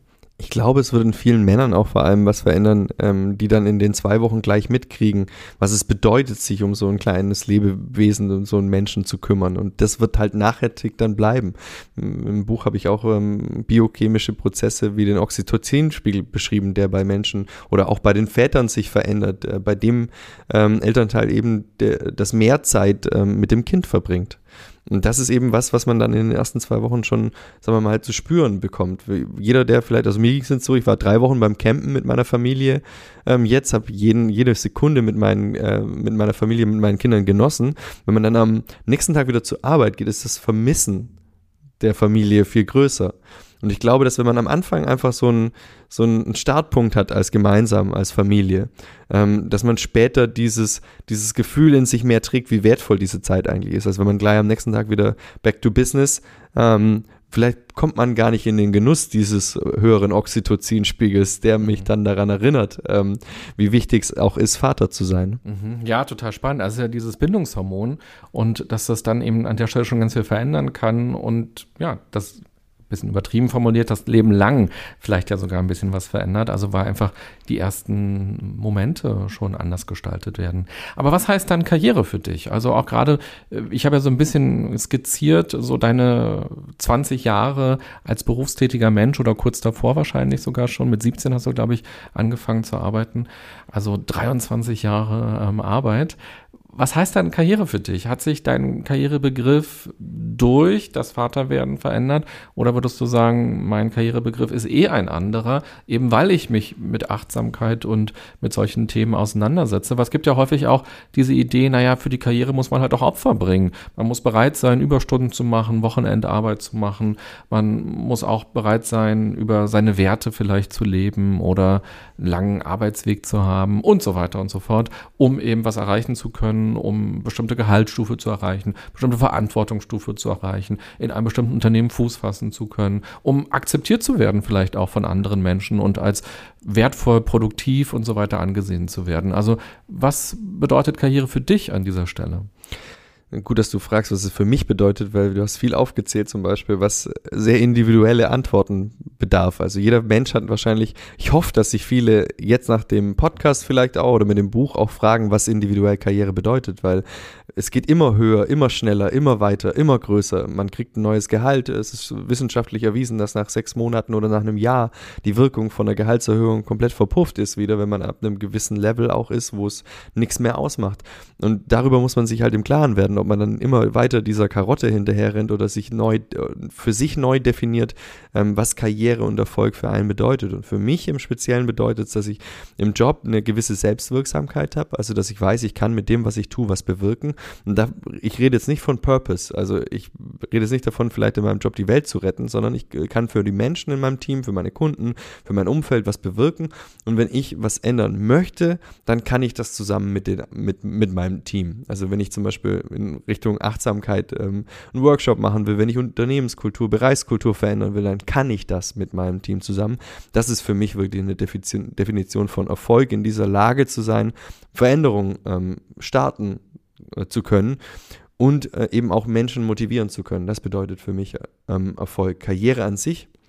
Ich muss überlegen, für mich als 17-Jährigen, der an der Maschine äh, gestartet ist, ähm, war, die, war der Begriff Karriere gar nicht präsent. Und auch später, es war dann, dann habe ich einen Maschinenbautechniker gemacht, mein Fachabitur nachgeholt. Dann habe ich gedacht, ich arbeite jetzt in der Fabrik halt in einer besseren Abteilung als Maschinenbautechniker. Dann war das Karriereerfolg für mich schon. Dann habe ich Wirtschaftsingenieurwissen studiert. Dann war das schon mal ein Erfolg, dass ich mit 28 noch studieren konnte. Dann war es später ein Erfolg, ähm, Reisen und, und ähm, andere Länder und andere Kulturen zu sehen. Das war für mich Erfolg. Die Erfolgsdefinition ändert sich immer. Jetzt ist Erfolg für mich, wenn ich ähm, meine Kinder aufwachsen sehen kann und trotzdem das Gefühl äh, habe, ich habe ähm, für mich was erreicht. Was erreicht ist natürlich, kannst du, muss nicht immer eine Zahl dahinter machen, sondern einfach eine gewissen ähm, Art und Weise, von Arbeiten, dass ich heute bei dir sein kann, an einem Dienstagnachmittag, nachdem ich vormittags einen Workshop mit meinem Team hatte, dass ich die Zeit natürlich anders irgendwo wieder reinhole zum Beispiel oder ähm, dass ich einfach viel selbst für mich entscheiden kann. Manche Menschen brauchen einen statischen und Arbeitstag, wo sie von morgens bis abends genau das Gleiche machen. Das ist für die wunderschön und das kann vielleicht Erfolg für die sein, dass sie sich dahin gearbeitet haben, wo sie sich wohlfühlen. Und das ist für mich Erfolg. Ich bin da, wo ich mich wohlfühle, wo ich am meisten wirken kann, wo ich am meisten bewirken kann für andere Menschen ähm, und meine Familie sehen kann ähm, und nicht so viel fremdbestimmt bin. Das bedeutet für mich Erfolg. Und wie kriegst du denn diese Flexibilität hin? Weil kleine Kinder zu haben, du hast die Situation beschrieben, ähm, jemand fällt hin, dann geht man in die Notaufnahme oder das Kind hat Fieber, dann muss es abgeholt werden und so weiter. Und ich stelle mir vor, deinen Arbeitsbereich, 160 Menschen, wenn man es einfach nur damit einmal bildlich festmacht, da sind teure Entscheidungen dran, in welche Richtung geht man, was tut man, wo sagt man ja, wo sagt man nein. Du sitzt in einem wichtigen Meeting, da hat jemand eine Präsentation ausgearbeitet und erzählt, was der Fahrplan sein kann, stellt verschiedenste Modelle vor und ihr müsst euch gleich entscheiden für etwas und du sagst so, aber jetzt muss ich los zur Kita. Also wie, wie funktioniert das dann so ta tatsächlich mit dieser Flexibilität? Es sind ja auch jeden Tag nicht nur Ad-Hoc-Entscheidungen. Vieles ja auch planbar. Man macht ein Meeting mit jemand aus oder mit dem Team. Da fängt schon mal an. Meetings an sich sind schon die größten Vereinbarkeits- und Zeitkiller in einem Unternehmen an sich. Also wenn man sich guckt, anguckt, wie viel Zeit für Meetings drauf geht, die vielleicht komplett unnötig waren oder die auch eine E-Mail sein könnte, muss man erstmal das hinterfragen. Habe ich auch als Teil in meinem Buch ähm, beschrieben, dass es, ähm, wir machen Meetings nur noch 20 bis 50 Minuten lang und alle alle für Entscheidungen notwendigen ähm, Informationen müssen vorab schon geteilt werden. Und es ist auch erlaubt, Meetings abzusagen, wenn man nicht aktiv ein Teil davon ist oder der Entscheidungsprozess uns einen auch nicht betrifft, dann muss man auch nicht dabei sein. Also das auch wirklich mal absagen zu dürfen, nicht kommen zu dürfen. Wir versuchen Meetings zu clustern an einem Tag, um die ähm, Switching-Costs zu vermeiden zwischen äh, dem rein in die Arbeit, raus ins Meeting springen. Ähm, da fängt es schon mal ganz, ganz groß an, weil man, das sind tausende von Stunden in manchen Unternehmen, die dann vielleicht verschwendet werden, weil Früher kannte ich es auch so, dass, dass mir jemand eine, eine Meeting-Einladung geschickt hat, die war drei Stunden lang, hat einen halben Tag von meinem Outlook-Kalender ähm, blockiert und dann habe ich gefragt, ähm, ja, was macht man denn eigentlich da und warum dauert es drei Stunden lang? Und die Antwort war, ja, dann reicht es auf jeden Fall. Also und es gibt ja so einen netten Spruch, ähm, Arbeit dehnt sich immer in dem Maß aus, in dem Zeit dafür zur Verfügung steht und eben die versuchen wir zu dezimieren und kleiner zu machen. Und dann sind Entschei Entscheidungen eben auch schneller. Ich habe natürlich das Glück, dass ich nicht alleinerziehend bin. Also da ist es nochmal eine ganz andere Herausforderung, wenn einfach niemand anderen, anders da ist, der, der dann ähm, äh, die Kinder zum Beispiel abholen kann. Aber wir können uns das ja natürlich aufteilen. Wir, versuchen das gleichberechtigt zu machen, aber dennoch habe ich immer ein Backup. Also es gibt auch Meetings, aus denen ich vielleicht dann nicht raus kann, wo Laura geht und andersrum. Und ähm, dieses, ähm, sagen wir mal, diese Flexibilität ähm, ermöglicht äh, mir im Grunde genommen auf, sagen wir mal, äh, Tage, wo ich es nicht steuern kann, zu reagieren, wenn ich raus kann. Und Laura eben auch. Und gleichzeitig zu sagen, okay, morgens fange ich immer so um neun an wenn ich dann rechtzeitig aufstehe, dann habe ich auch ein bisschen Me-Time, wenn ich, um, wenn ich schaffe, um 6 Uhr aufzustehen, bis 7 Uhr vielleicht ein bisschen Sport zu machen, danach das Frühstück für die Familie riecht. Laura schläft immer gern ein bisschen, ein paar Minuten länger. Hoffentlich ist sie mir nicht böse, wenn ich das jetzt sage. Dann richte ich das ähm, Frühstück mit den Kindern.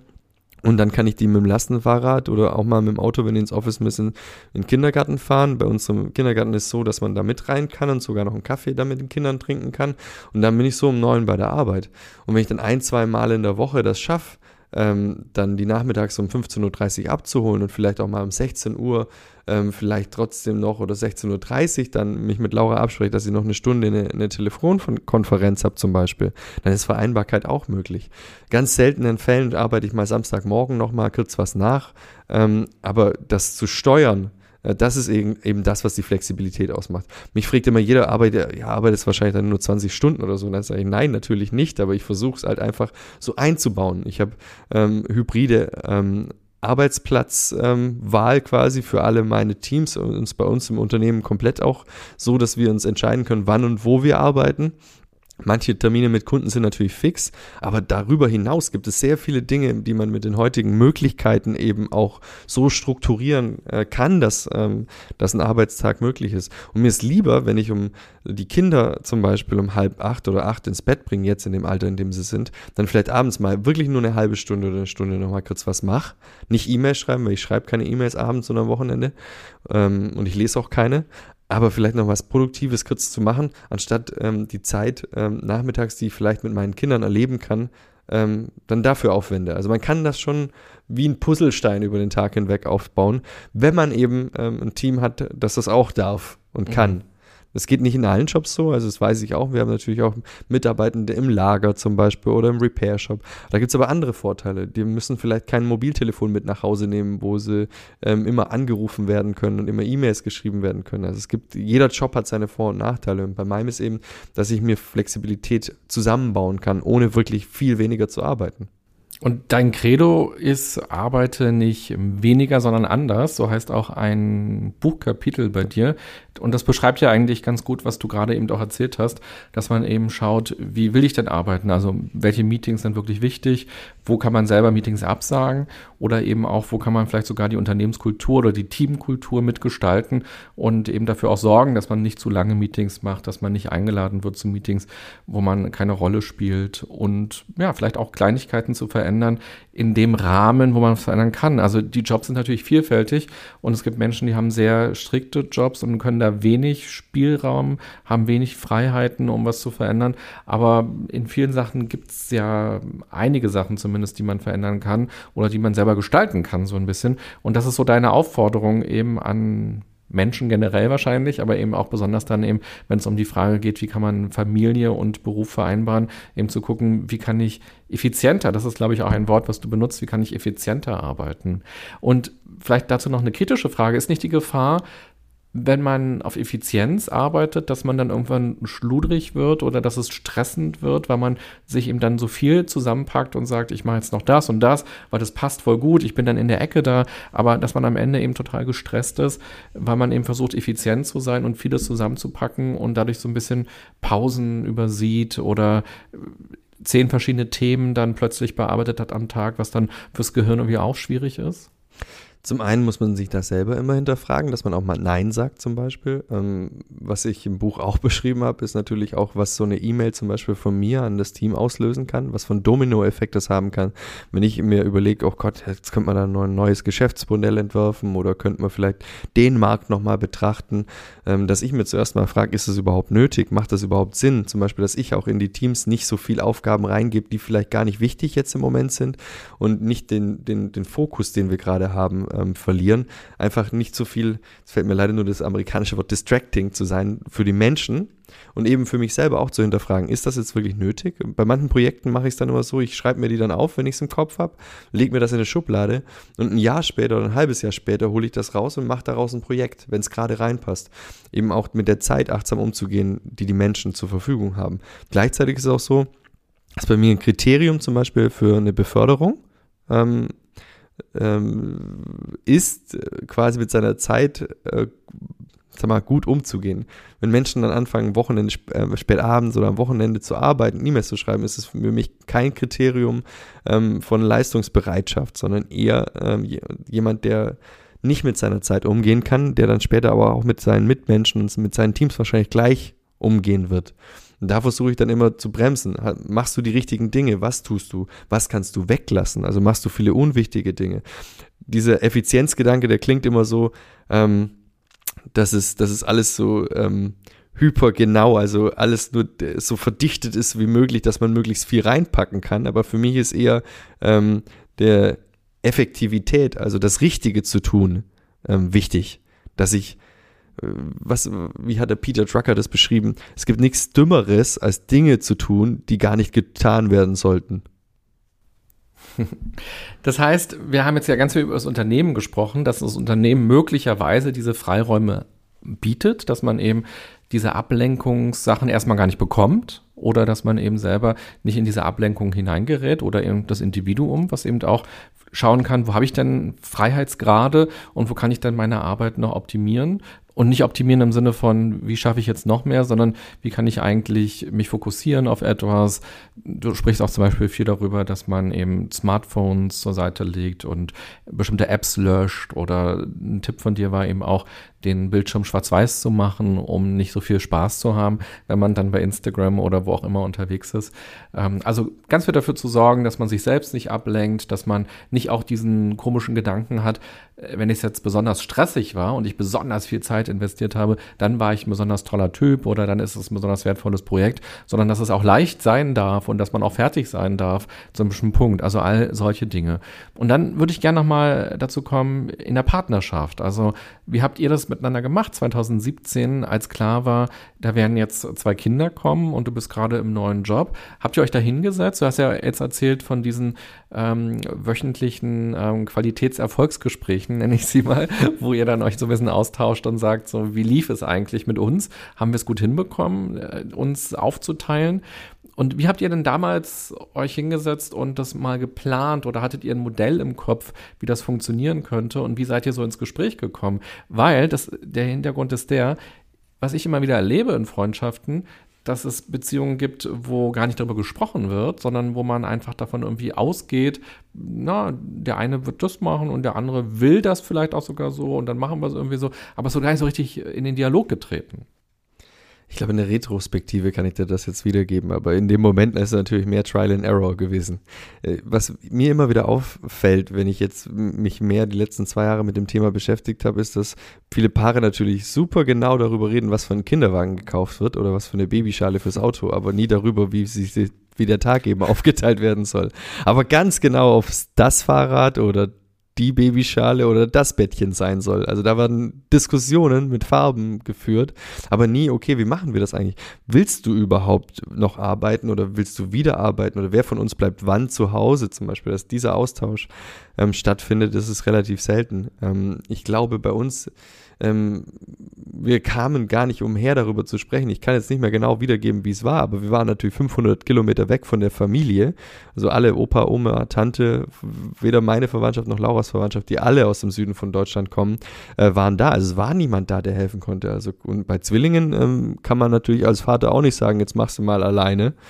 Und dann war die Schwangerschaft auch noch nicht so einfach, ähm, dass man da viele Untersuchungen gebraucht hat mit Zwillingen einfach, die äh, wöchentlich dann notwendig waren. Musste ich schon relativ früh in den ersten drei Monaten zum Beispiel jeden Freitag zu Hause sein und ähm, zum Ultraschall fahren, weil Laura eine Zeit lang gar nicht mehr aufstehen durfte. Und das sind so Sachen, die haben dich am Anfang geprägt und eher mich dazu gezwungen, mich mehr damit zu beschäftigen, wie wir das dann nachher zusammen ähm, bewerkstelligen und ähm, nicht unbedingt aktiv darüber nachgedacht. Selbstverständlich beschreibe ich im Buch jetzt, wie man es hätte machen können oder versuchen sollte, weil ich selber gemerkt habe, es funktioniert einfach nicht, wenn man es einfach nur passieren lässt, weil dann kommen so Sachen vor wie Retraditionalisierung, dass die Frau irgendwie zu Hause automatisch zu Hause bleibt, weil es halt so ist, weil sie am Anfang aufgrund von Stillen und aufgrund von ähm, äh, dem der, der, auch Wochenbett noch mehr zu Hause ist wie der Mann und das dann einfach so bleibt. Aber das sollte man sehr früh ähm, miteinander besprechen. Gott sei Dank sind die Frauen heutzutage auch emanzipierter, denke ich, dass die ähm, auch darüber sprechen, was sie wirklich wollen. Und ich glaube, da, glaube ich, rede ich eher mit den HörerInnen ähm, darüber, dass die wirklich ihren Männern auch klar, ganz klar deutlich machen, was sie wollen und auch nicht eine, irgendeine Retraditionalisierung dann einfach akzeptieren. Ja, total, genau. Also man rutscht vielleicht sehr schnell dort hinein. Und aber natürlich die Männer genauso, weil sie ja vielleicht auch, jetzt ist immer sehr stereotyp, aber dass eben vielleicht einige auch denken, naja, vielleicht wird es erwartet, dass ich das Geld irgendwie und die Karriere und dass ich jetzt bloß nichts riskiere und so weiter. Und da finde ich das ein schönes Bild mit den Einkaufswagen, weil das wäre auch ein schöner Aufhänger, dann mal zu sagen, Mensch, Schatz, jetzt haben wir schon seit drei Wochen darüber geredet, ob blau oder grün für den, ähm, nicht Einkaufswagen, habe ich glaube ich gerade gesagt, äh, für den Babywagen, sondern jetzt lass uns doch mal darüber reden, wie wir eigentlich die Zeit miteinander gestalten wollen und was wir auch verändern wollen, was ja ein Change Management im Grunde genommen, was da so passiert. Du sagst aber auch in deinem Buch, dass es nicht das perfekte Modell von Vereinbarkeit von Familie und Beruf gibt. Was wäre denn das perfekte Modell? Also wann würdest du sagen, jetzt ist es perfekt? Das ist eine schwierige Frage, auch wieder komplett individuell. Ähm, was auf jeden Fall ähm, ist, immer für moderne Männer braucht es auch moderne äh, Mütter. Also es gibt auch viele ähm, Frauen, die bei einem Kind wahrscheinlich sagen, okay, das ist jetzt ähm, mein absoluter Wunsch, ich habe mir das Kind so lange gewünscht, ich möchte mir eigentlich hauptsächlich drum kümmern und die Väter dann manchmal auch ein bisschen in diese Rolle rein reinkommen, in dieses nur Versorger sein. Ich glaube, dass es immer noch die, die äh, Mehrzahl ist, wo es zufällig passiert und die Väter vielleicht sich wenig Gedanken machen, aber ich glaube, es gibt auch Situationen, ähm, wo Frauen sehr viel sich sehr gerne um, um die Kinder auch kümmern, wo sich Väter das auch erarbeiten müssen, dass sie die Kinder ins Bett bringen äh, dürfen und auch können ähm, ich würde es nicht so überspitzt sagen wie ein Spiegelartikel, den es mal gab, der hieß irgendwie Papa aus Mamas Gnaden oder so. Aber dass sich Männer schon auch dafür äh, stark machen sollten, ich möchte das. Ich also auch signalisieren sollen im Gespräch zu ihrer Partnerin oder zum Partner, ähm, ich möchte Verantwortung und mehr Verantwortung übernehmen. Ich möchte das Kind ins Bett bringen. Ich möchte die Kinder abholen ähm, dass man sich da vielleicht auch nicht bequem machen sollte. Bei Zwillingen war da nie die Chance dazu, weil es eben, sonst wäre es mir vielleicht auch passiert. Aber bei, auch bei Einzelkindern, dass man sagt, ich will das übernehmen. Weil oft ist dann beim zweiten Kind, da merkt man erst, okay, jetzt muss ich ja auf einmal und dann ist man es auch vielleicht nicht gewohnt, ähm, da als Vater Verantwortung zu übernehmen. Also da sollte man vielleicht klar auch proaktiv ähm, in, in der Partnerschaft darüber sprechen, dass man das auch will, diese ähm, aktive Vaterschaft übernehmen. Wir haben vielleicht zum Ende hin sogar noch eine kleine Reflexionsübung, die man machen könnte als Vater. Zumindest ähm, war das gerade so eine Idee, die mir aufgeploppt ist. Denn in einem Kapitel fragst du dich oder beschreibst eben, wer will ich eigentlich als Vater sein oder wie will ich als Vater sein? Und das ist, finde ich, eine schöne Ausgangssituation, um sich eben auch zu fragen, wie will ich eigentlich die Elternzeit oder die Zeit eben leben, wenn das Kind da ist, bevor man überhaupt über Elternzeit vielleicht nachdenkt. Wenn man sich fragt, was will ich für ein Vater sein, kommen einem ja vielleicht ganz andere Bilder in den Kopf, wie man die Zeit miteinander gestalten will, wie man die Beziehung aufbauen will und was das dann auch mit der Arbeit am Ende zu tun hat. Und ich dachte so, als ich das gelesen habe, naja, jeder würde wahrscheinlich erstmal sagen, na, ich will ein guter Vater sein, so, ich will eine gute Beziehung haben zu meinem Kind. Und dann könnte man sagen, okay, fertig, die, die Reflexion wieder eine Minute, Mensch, alles heute so leicht, äh, ist doch so easy, klar, ich will ein guter Vater sein, so, fertig. Aber kannst du so ein bisschen beschreiben, wie kommt man so ein bisschen genauer zum Kern eigentlich? Oder was war dann für dich so eine Definition oder so eine, so eine Vision, was du für ein Vater sein willst? Zum einen hat man natürlich die Generation vor uns, ähm, die quasi auch nicht wirklich viel Handwerkszeug an die Hand gekriegt hat, äh, wie man jetzt ein, vielleicht ein guter oder präsenter Vater ist ähm, weil sie es selber vielleicht aus, der, aus ihrer Generation nicht bekommen haben. Aber ähm, für mich ist wirklich die Reflexion, wie bei den Führungskräften vorher, wie möchte ich denn wie, wie hätte ich denn mir meinen Vater vielleicht gewünscht oder hätte ich gewünscht, dass der mehr da ist für mich oder mit mir mehr spricht oder mehr Emotionen und Gefühle äußert und dann daraus sein eigenes ähm, Vatersein entwickelt und sagt, ja, ich möchte darüber sprechen. Ich sage meinen Kindern, dass ich sie liebe, ich sage, ähm, dass ich sie vermisse und ähm, versuche das nicht eben zurückzuhalten, wie es vielleicht früher war. Und ich glaube, da ähm, diese Fragen sich selber zu ähm, stellen, die helfen einem da wirklich eher an, an den Kern zu kommen und vor allem möchte ich ein präsenter Vater Vater zu sein. sein. Ich kann mir natürlich viel vornehmen. Ich möchte ein lieber Vater sein. Ich möchte ein, ein wertschätzender Vater sein. Oder, oder, oder. Wenn ich aber äh, ein Vater ist, äh, bin, der nie da ist, kann ich die ganzen Dinge, die ich mir da vorher vorgebetet habe, die ich sein möchte, ja gar nicht meinen Kindern zeigen. Also muss ich ja erstmal auch ein präsenter Vater sein, der da ist, um dann ein liebevoller oder wie du gesagt hast, auch guter Vater zu sein, muss man auch ein präsenter Vater sein. Mhm. Man kann natürlich so leicht in diese Falle tappen und sagen, ich will, dass es meinem Kind mal besser geht als mir und wir hatten nie Geld zu Hause und jetzt ähm, power ich rein in die Karriere, damit ich meinem Kind mal das Studium finanzieren kann oder auch, dass es vielleicht mal irgendwie ein halbes Jahr in den USA irgendwie einen Austausch macht, äh, was Geld kostet und deshalb will ich jetzt meine Karriere nicht riskieren und wir haben doch nachher noch Zeit und jetzt ist ja erstmal die Mutter ähm, irgendwie ganz wichtig in den ersten Monaten und ich bin jetzt auch so neu im Job oder ich bin noch so unerfahren und bla bla bla bla. So, also man kann so viel ja sagen, dass man sich das am Ende auch dann so hinredet und sagt, das ist total gut, dass ich jetzt keine Elternzeit nehme, weil das Kind ist jetzt noch so klein und wenn es nachher fischen kann, dann, dann mache ich es schon. Und jetzt erstmal kümmere ich mich darum, dass ich fest im Sattel bin in der Karriere und dass ich gutes Geld kriege. Wir wollen uns ja auch ein Haus holen und ein Auto und Urlaub und bla bla bla. So, also wie kommt man aus dieser Denkfalle raus, dass man sich das schon so rational hinredet? Wenn man das Buch äh, Remo Lago Kinderjahre liest, dann wird man feststellen, dass in den ersten vier Jahren ähm, des Lebens ein Großteil der Entwicklung stattfindet. Auch ein Großteil, wie du als Mensch wahrscheinlich dann später wirst, was nicht schon äh, vielleicht natürlich einprogrammiert ist. Die Zeit zu verpassen, die kann man nicht nachholen. Und äh, diese Illusion, sich aufrecht zu erhalten, dass man sagt, das hole ich halt danach, wenn die Kinder 15 sind oder so, das wird nicht funktionieren. Und ich glaube, da wird man sieht, das ist eher so eine Lebenslüge von Vätern. Das habe ich doch alles nur für euch gemacht. Das wird, äh, das kann man nicht mehr wiederholen. Und ich glaube, ähm, wenn man mit jemand sprechen würde, der keinen Vater mehr hat, würde man eher fragen, was ist es denn, der Auslandsaufenthalt oder ähm, die Zeit mit dem Vater? Ähm, die man vermisst oder die man gerne wieder hätte. Und ich glaube kaum, dass da irgendjemand auf die Idee kommt, dieses, diesen Auslandsaufenthalt, der dann bezahlt wurde oder nicht bezahlt wurde. Also ich versuche dann eher an die, an die Zukunft, an mich in 10 oder 20 Jahren zu denken und darüber nachzudenken, was ich denn vermissen würde oder was, was die Kinder vermissen würden. Und dann glaube ich eher, dass es die Präsenz ist, als anstatt das Geld oder die Vorteile, die man dann hatte. Und es wird nicht helfen, einem 20-jährigen oder einer 20-jährigen Tochter dann zu sagen, ich habe das ja alles nur für dich gemacht. Ähm, das ist, glaube ich, eher noch ein Schuldgefühl, dass das Kind dann ein Leben lang mit sich rumträgt. Ich bin selber schuld, dass mein Vater nie da war. Das ist, glaube ich, eher noch ne, äh, negativ besetzt. Und ich meine, am Ende ist es so, ähm, ich weiß nicht mehr, von wem der Spruch genau kommt. Ich glaube, wenn du, wenn du mit Sicherheit das Leben deiner Kinder verpfuschen willst, dann räume ihnen jeden Stein aus dem Weg. Und am Ende ähm, können wir unsere Kinder nur in, ins Großsein und ins Erwachsensein begleiten, glaube ich. Und ähm, so richtig viel, was wir denken, was wir tun können, ich habe das im Kapitel Perfektion beschrieben. Ich glaube, da können wir gar nicht so viel machen und wir schaden den Kindern wahrscheinlich eher noch mit dem Druck, den wir implizieren.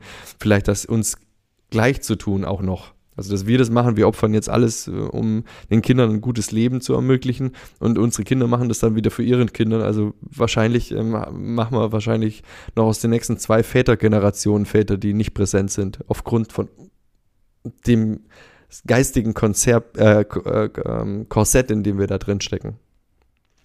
So, wo kann man sich jetzt bei dir bewerben, um Teammitglied zu werden, wenn man denkt, ja, das ist super. Nee, aber wo kann man mit dir nochmal in Kontakt kommen, wenn man denkt, ah ja, finde ich interessant. Also klar, man kann ähm, den Working Dead Podcast hören, man kann jetzt dein Buch ähm, lesen, man kann sich mit dir verlinken bei LinkedIn und vielleicht gibt es ja Väter oder auch Mütter, die irgendwie Lust haben, auch mit dir in Kontakt zu kommen, dir zu schreiben oder vielleicht auch noch eine Frage haben oder so.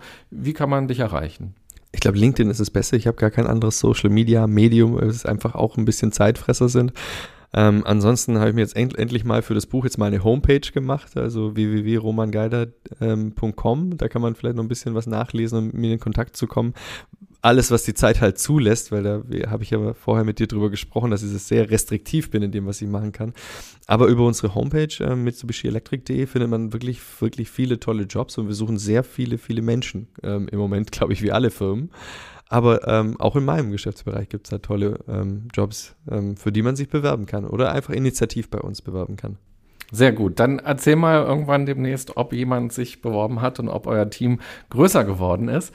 Und ähm, jetzt ganz am Ende würde mich noch interessieren, wir haben ja gesagt, diese Folge ist nur für Martin gedacht, weil Martin hat ja eben die Frage gestellt, wie kann man denn so ein echtes Leben, ein echtes Arbeiten haben und nicht Achtsamkeitslehrer sein oder nicht Meditationslehrer sein oder ähm, Speaker sein.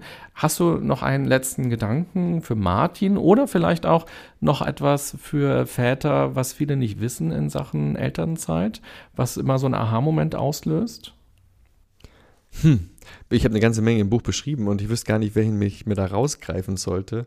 Aber ähm, selber einfach die Veränderung versuchen herbeizuführen, dass wenn man eine, ein Unternehmen hat, in dem das nicht gang und gäbe ist, sich zu trauen anzufangen. Weil wenn es keiner tut, gerade wir Männer tun es ja schwer, vielleicht dann auch mit solchen Themen äh, im Unternehmen ähm, nach draußen zu kommen oder überhaupt übers Vatersein mit im Fußballverein oder sonst irgendwo zu sprechen und zwar über Care-Arbeit und andere äh, Dinge und nicht über nur das Fußballspielen mit dem Sohn oder mit der Tochter. Ähm, einfach offener miteinander in, in, in den Diskurs zu gehen und miteinander zu sprechen, das hilft schon ganz viel, glaube ich. Und ähm, äh, sagen wir mal, äh, schafft auch ein bisschen den Druck, den man äh, auf seinen Schultern trägt, ähm, abzubauen. Vielen Dank, dass du hier warst und dass wir heute miteinander sprechen konnten und dass du uns hast reingucken lassen in dein Privatleben und auch in dein Arbeitsleben und wir mal so ein bisschen sehen konnten, wie es ist, wenn man Achtsamkeit für sich entdeckt, für sich als Privatperson und da so langsam startet und dann eben auch den Wunsch hat, das zu leben im, im Arbeitskontext und das eben auch ins Team zu tragen, was sich dadurch verändern kann und eben auch deine eigene Reise in Sachen Vereinbarkeit von Familie und Job. Und für mich war eben auch spannend zu sehen, dass es für dich am Anfang auch schwer war und dass es ein Prozess war und dass du jetzt eben versuchst, es anderen Leuten leichter auch zu machen bei dir im Team und sie eben bewusst darauf ansprichst und das anbietest und eben versuchst, eine Kultur zu arbeiten. Und das ist, glaube ich, auch etwas, was dann eben für die, die uns heute zugehört haben, eben ja auch das Interessante sein kann, eben zu schauen, was kann ich denn in meinem Unternehmen oder in meinem Arbeitsplatz an der Kultur verändern oder eben was kann ich auch sogar in der Partnerschaft an der Kultur verändern, damit wir Familie und Job miteinander beide vereinbaren können, so wie es für uns beide passt. Also vielen Dank. Vielen Dank, lieber René.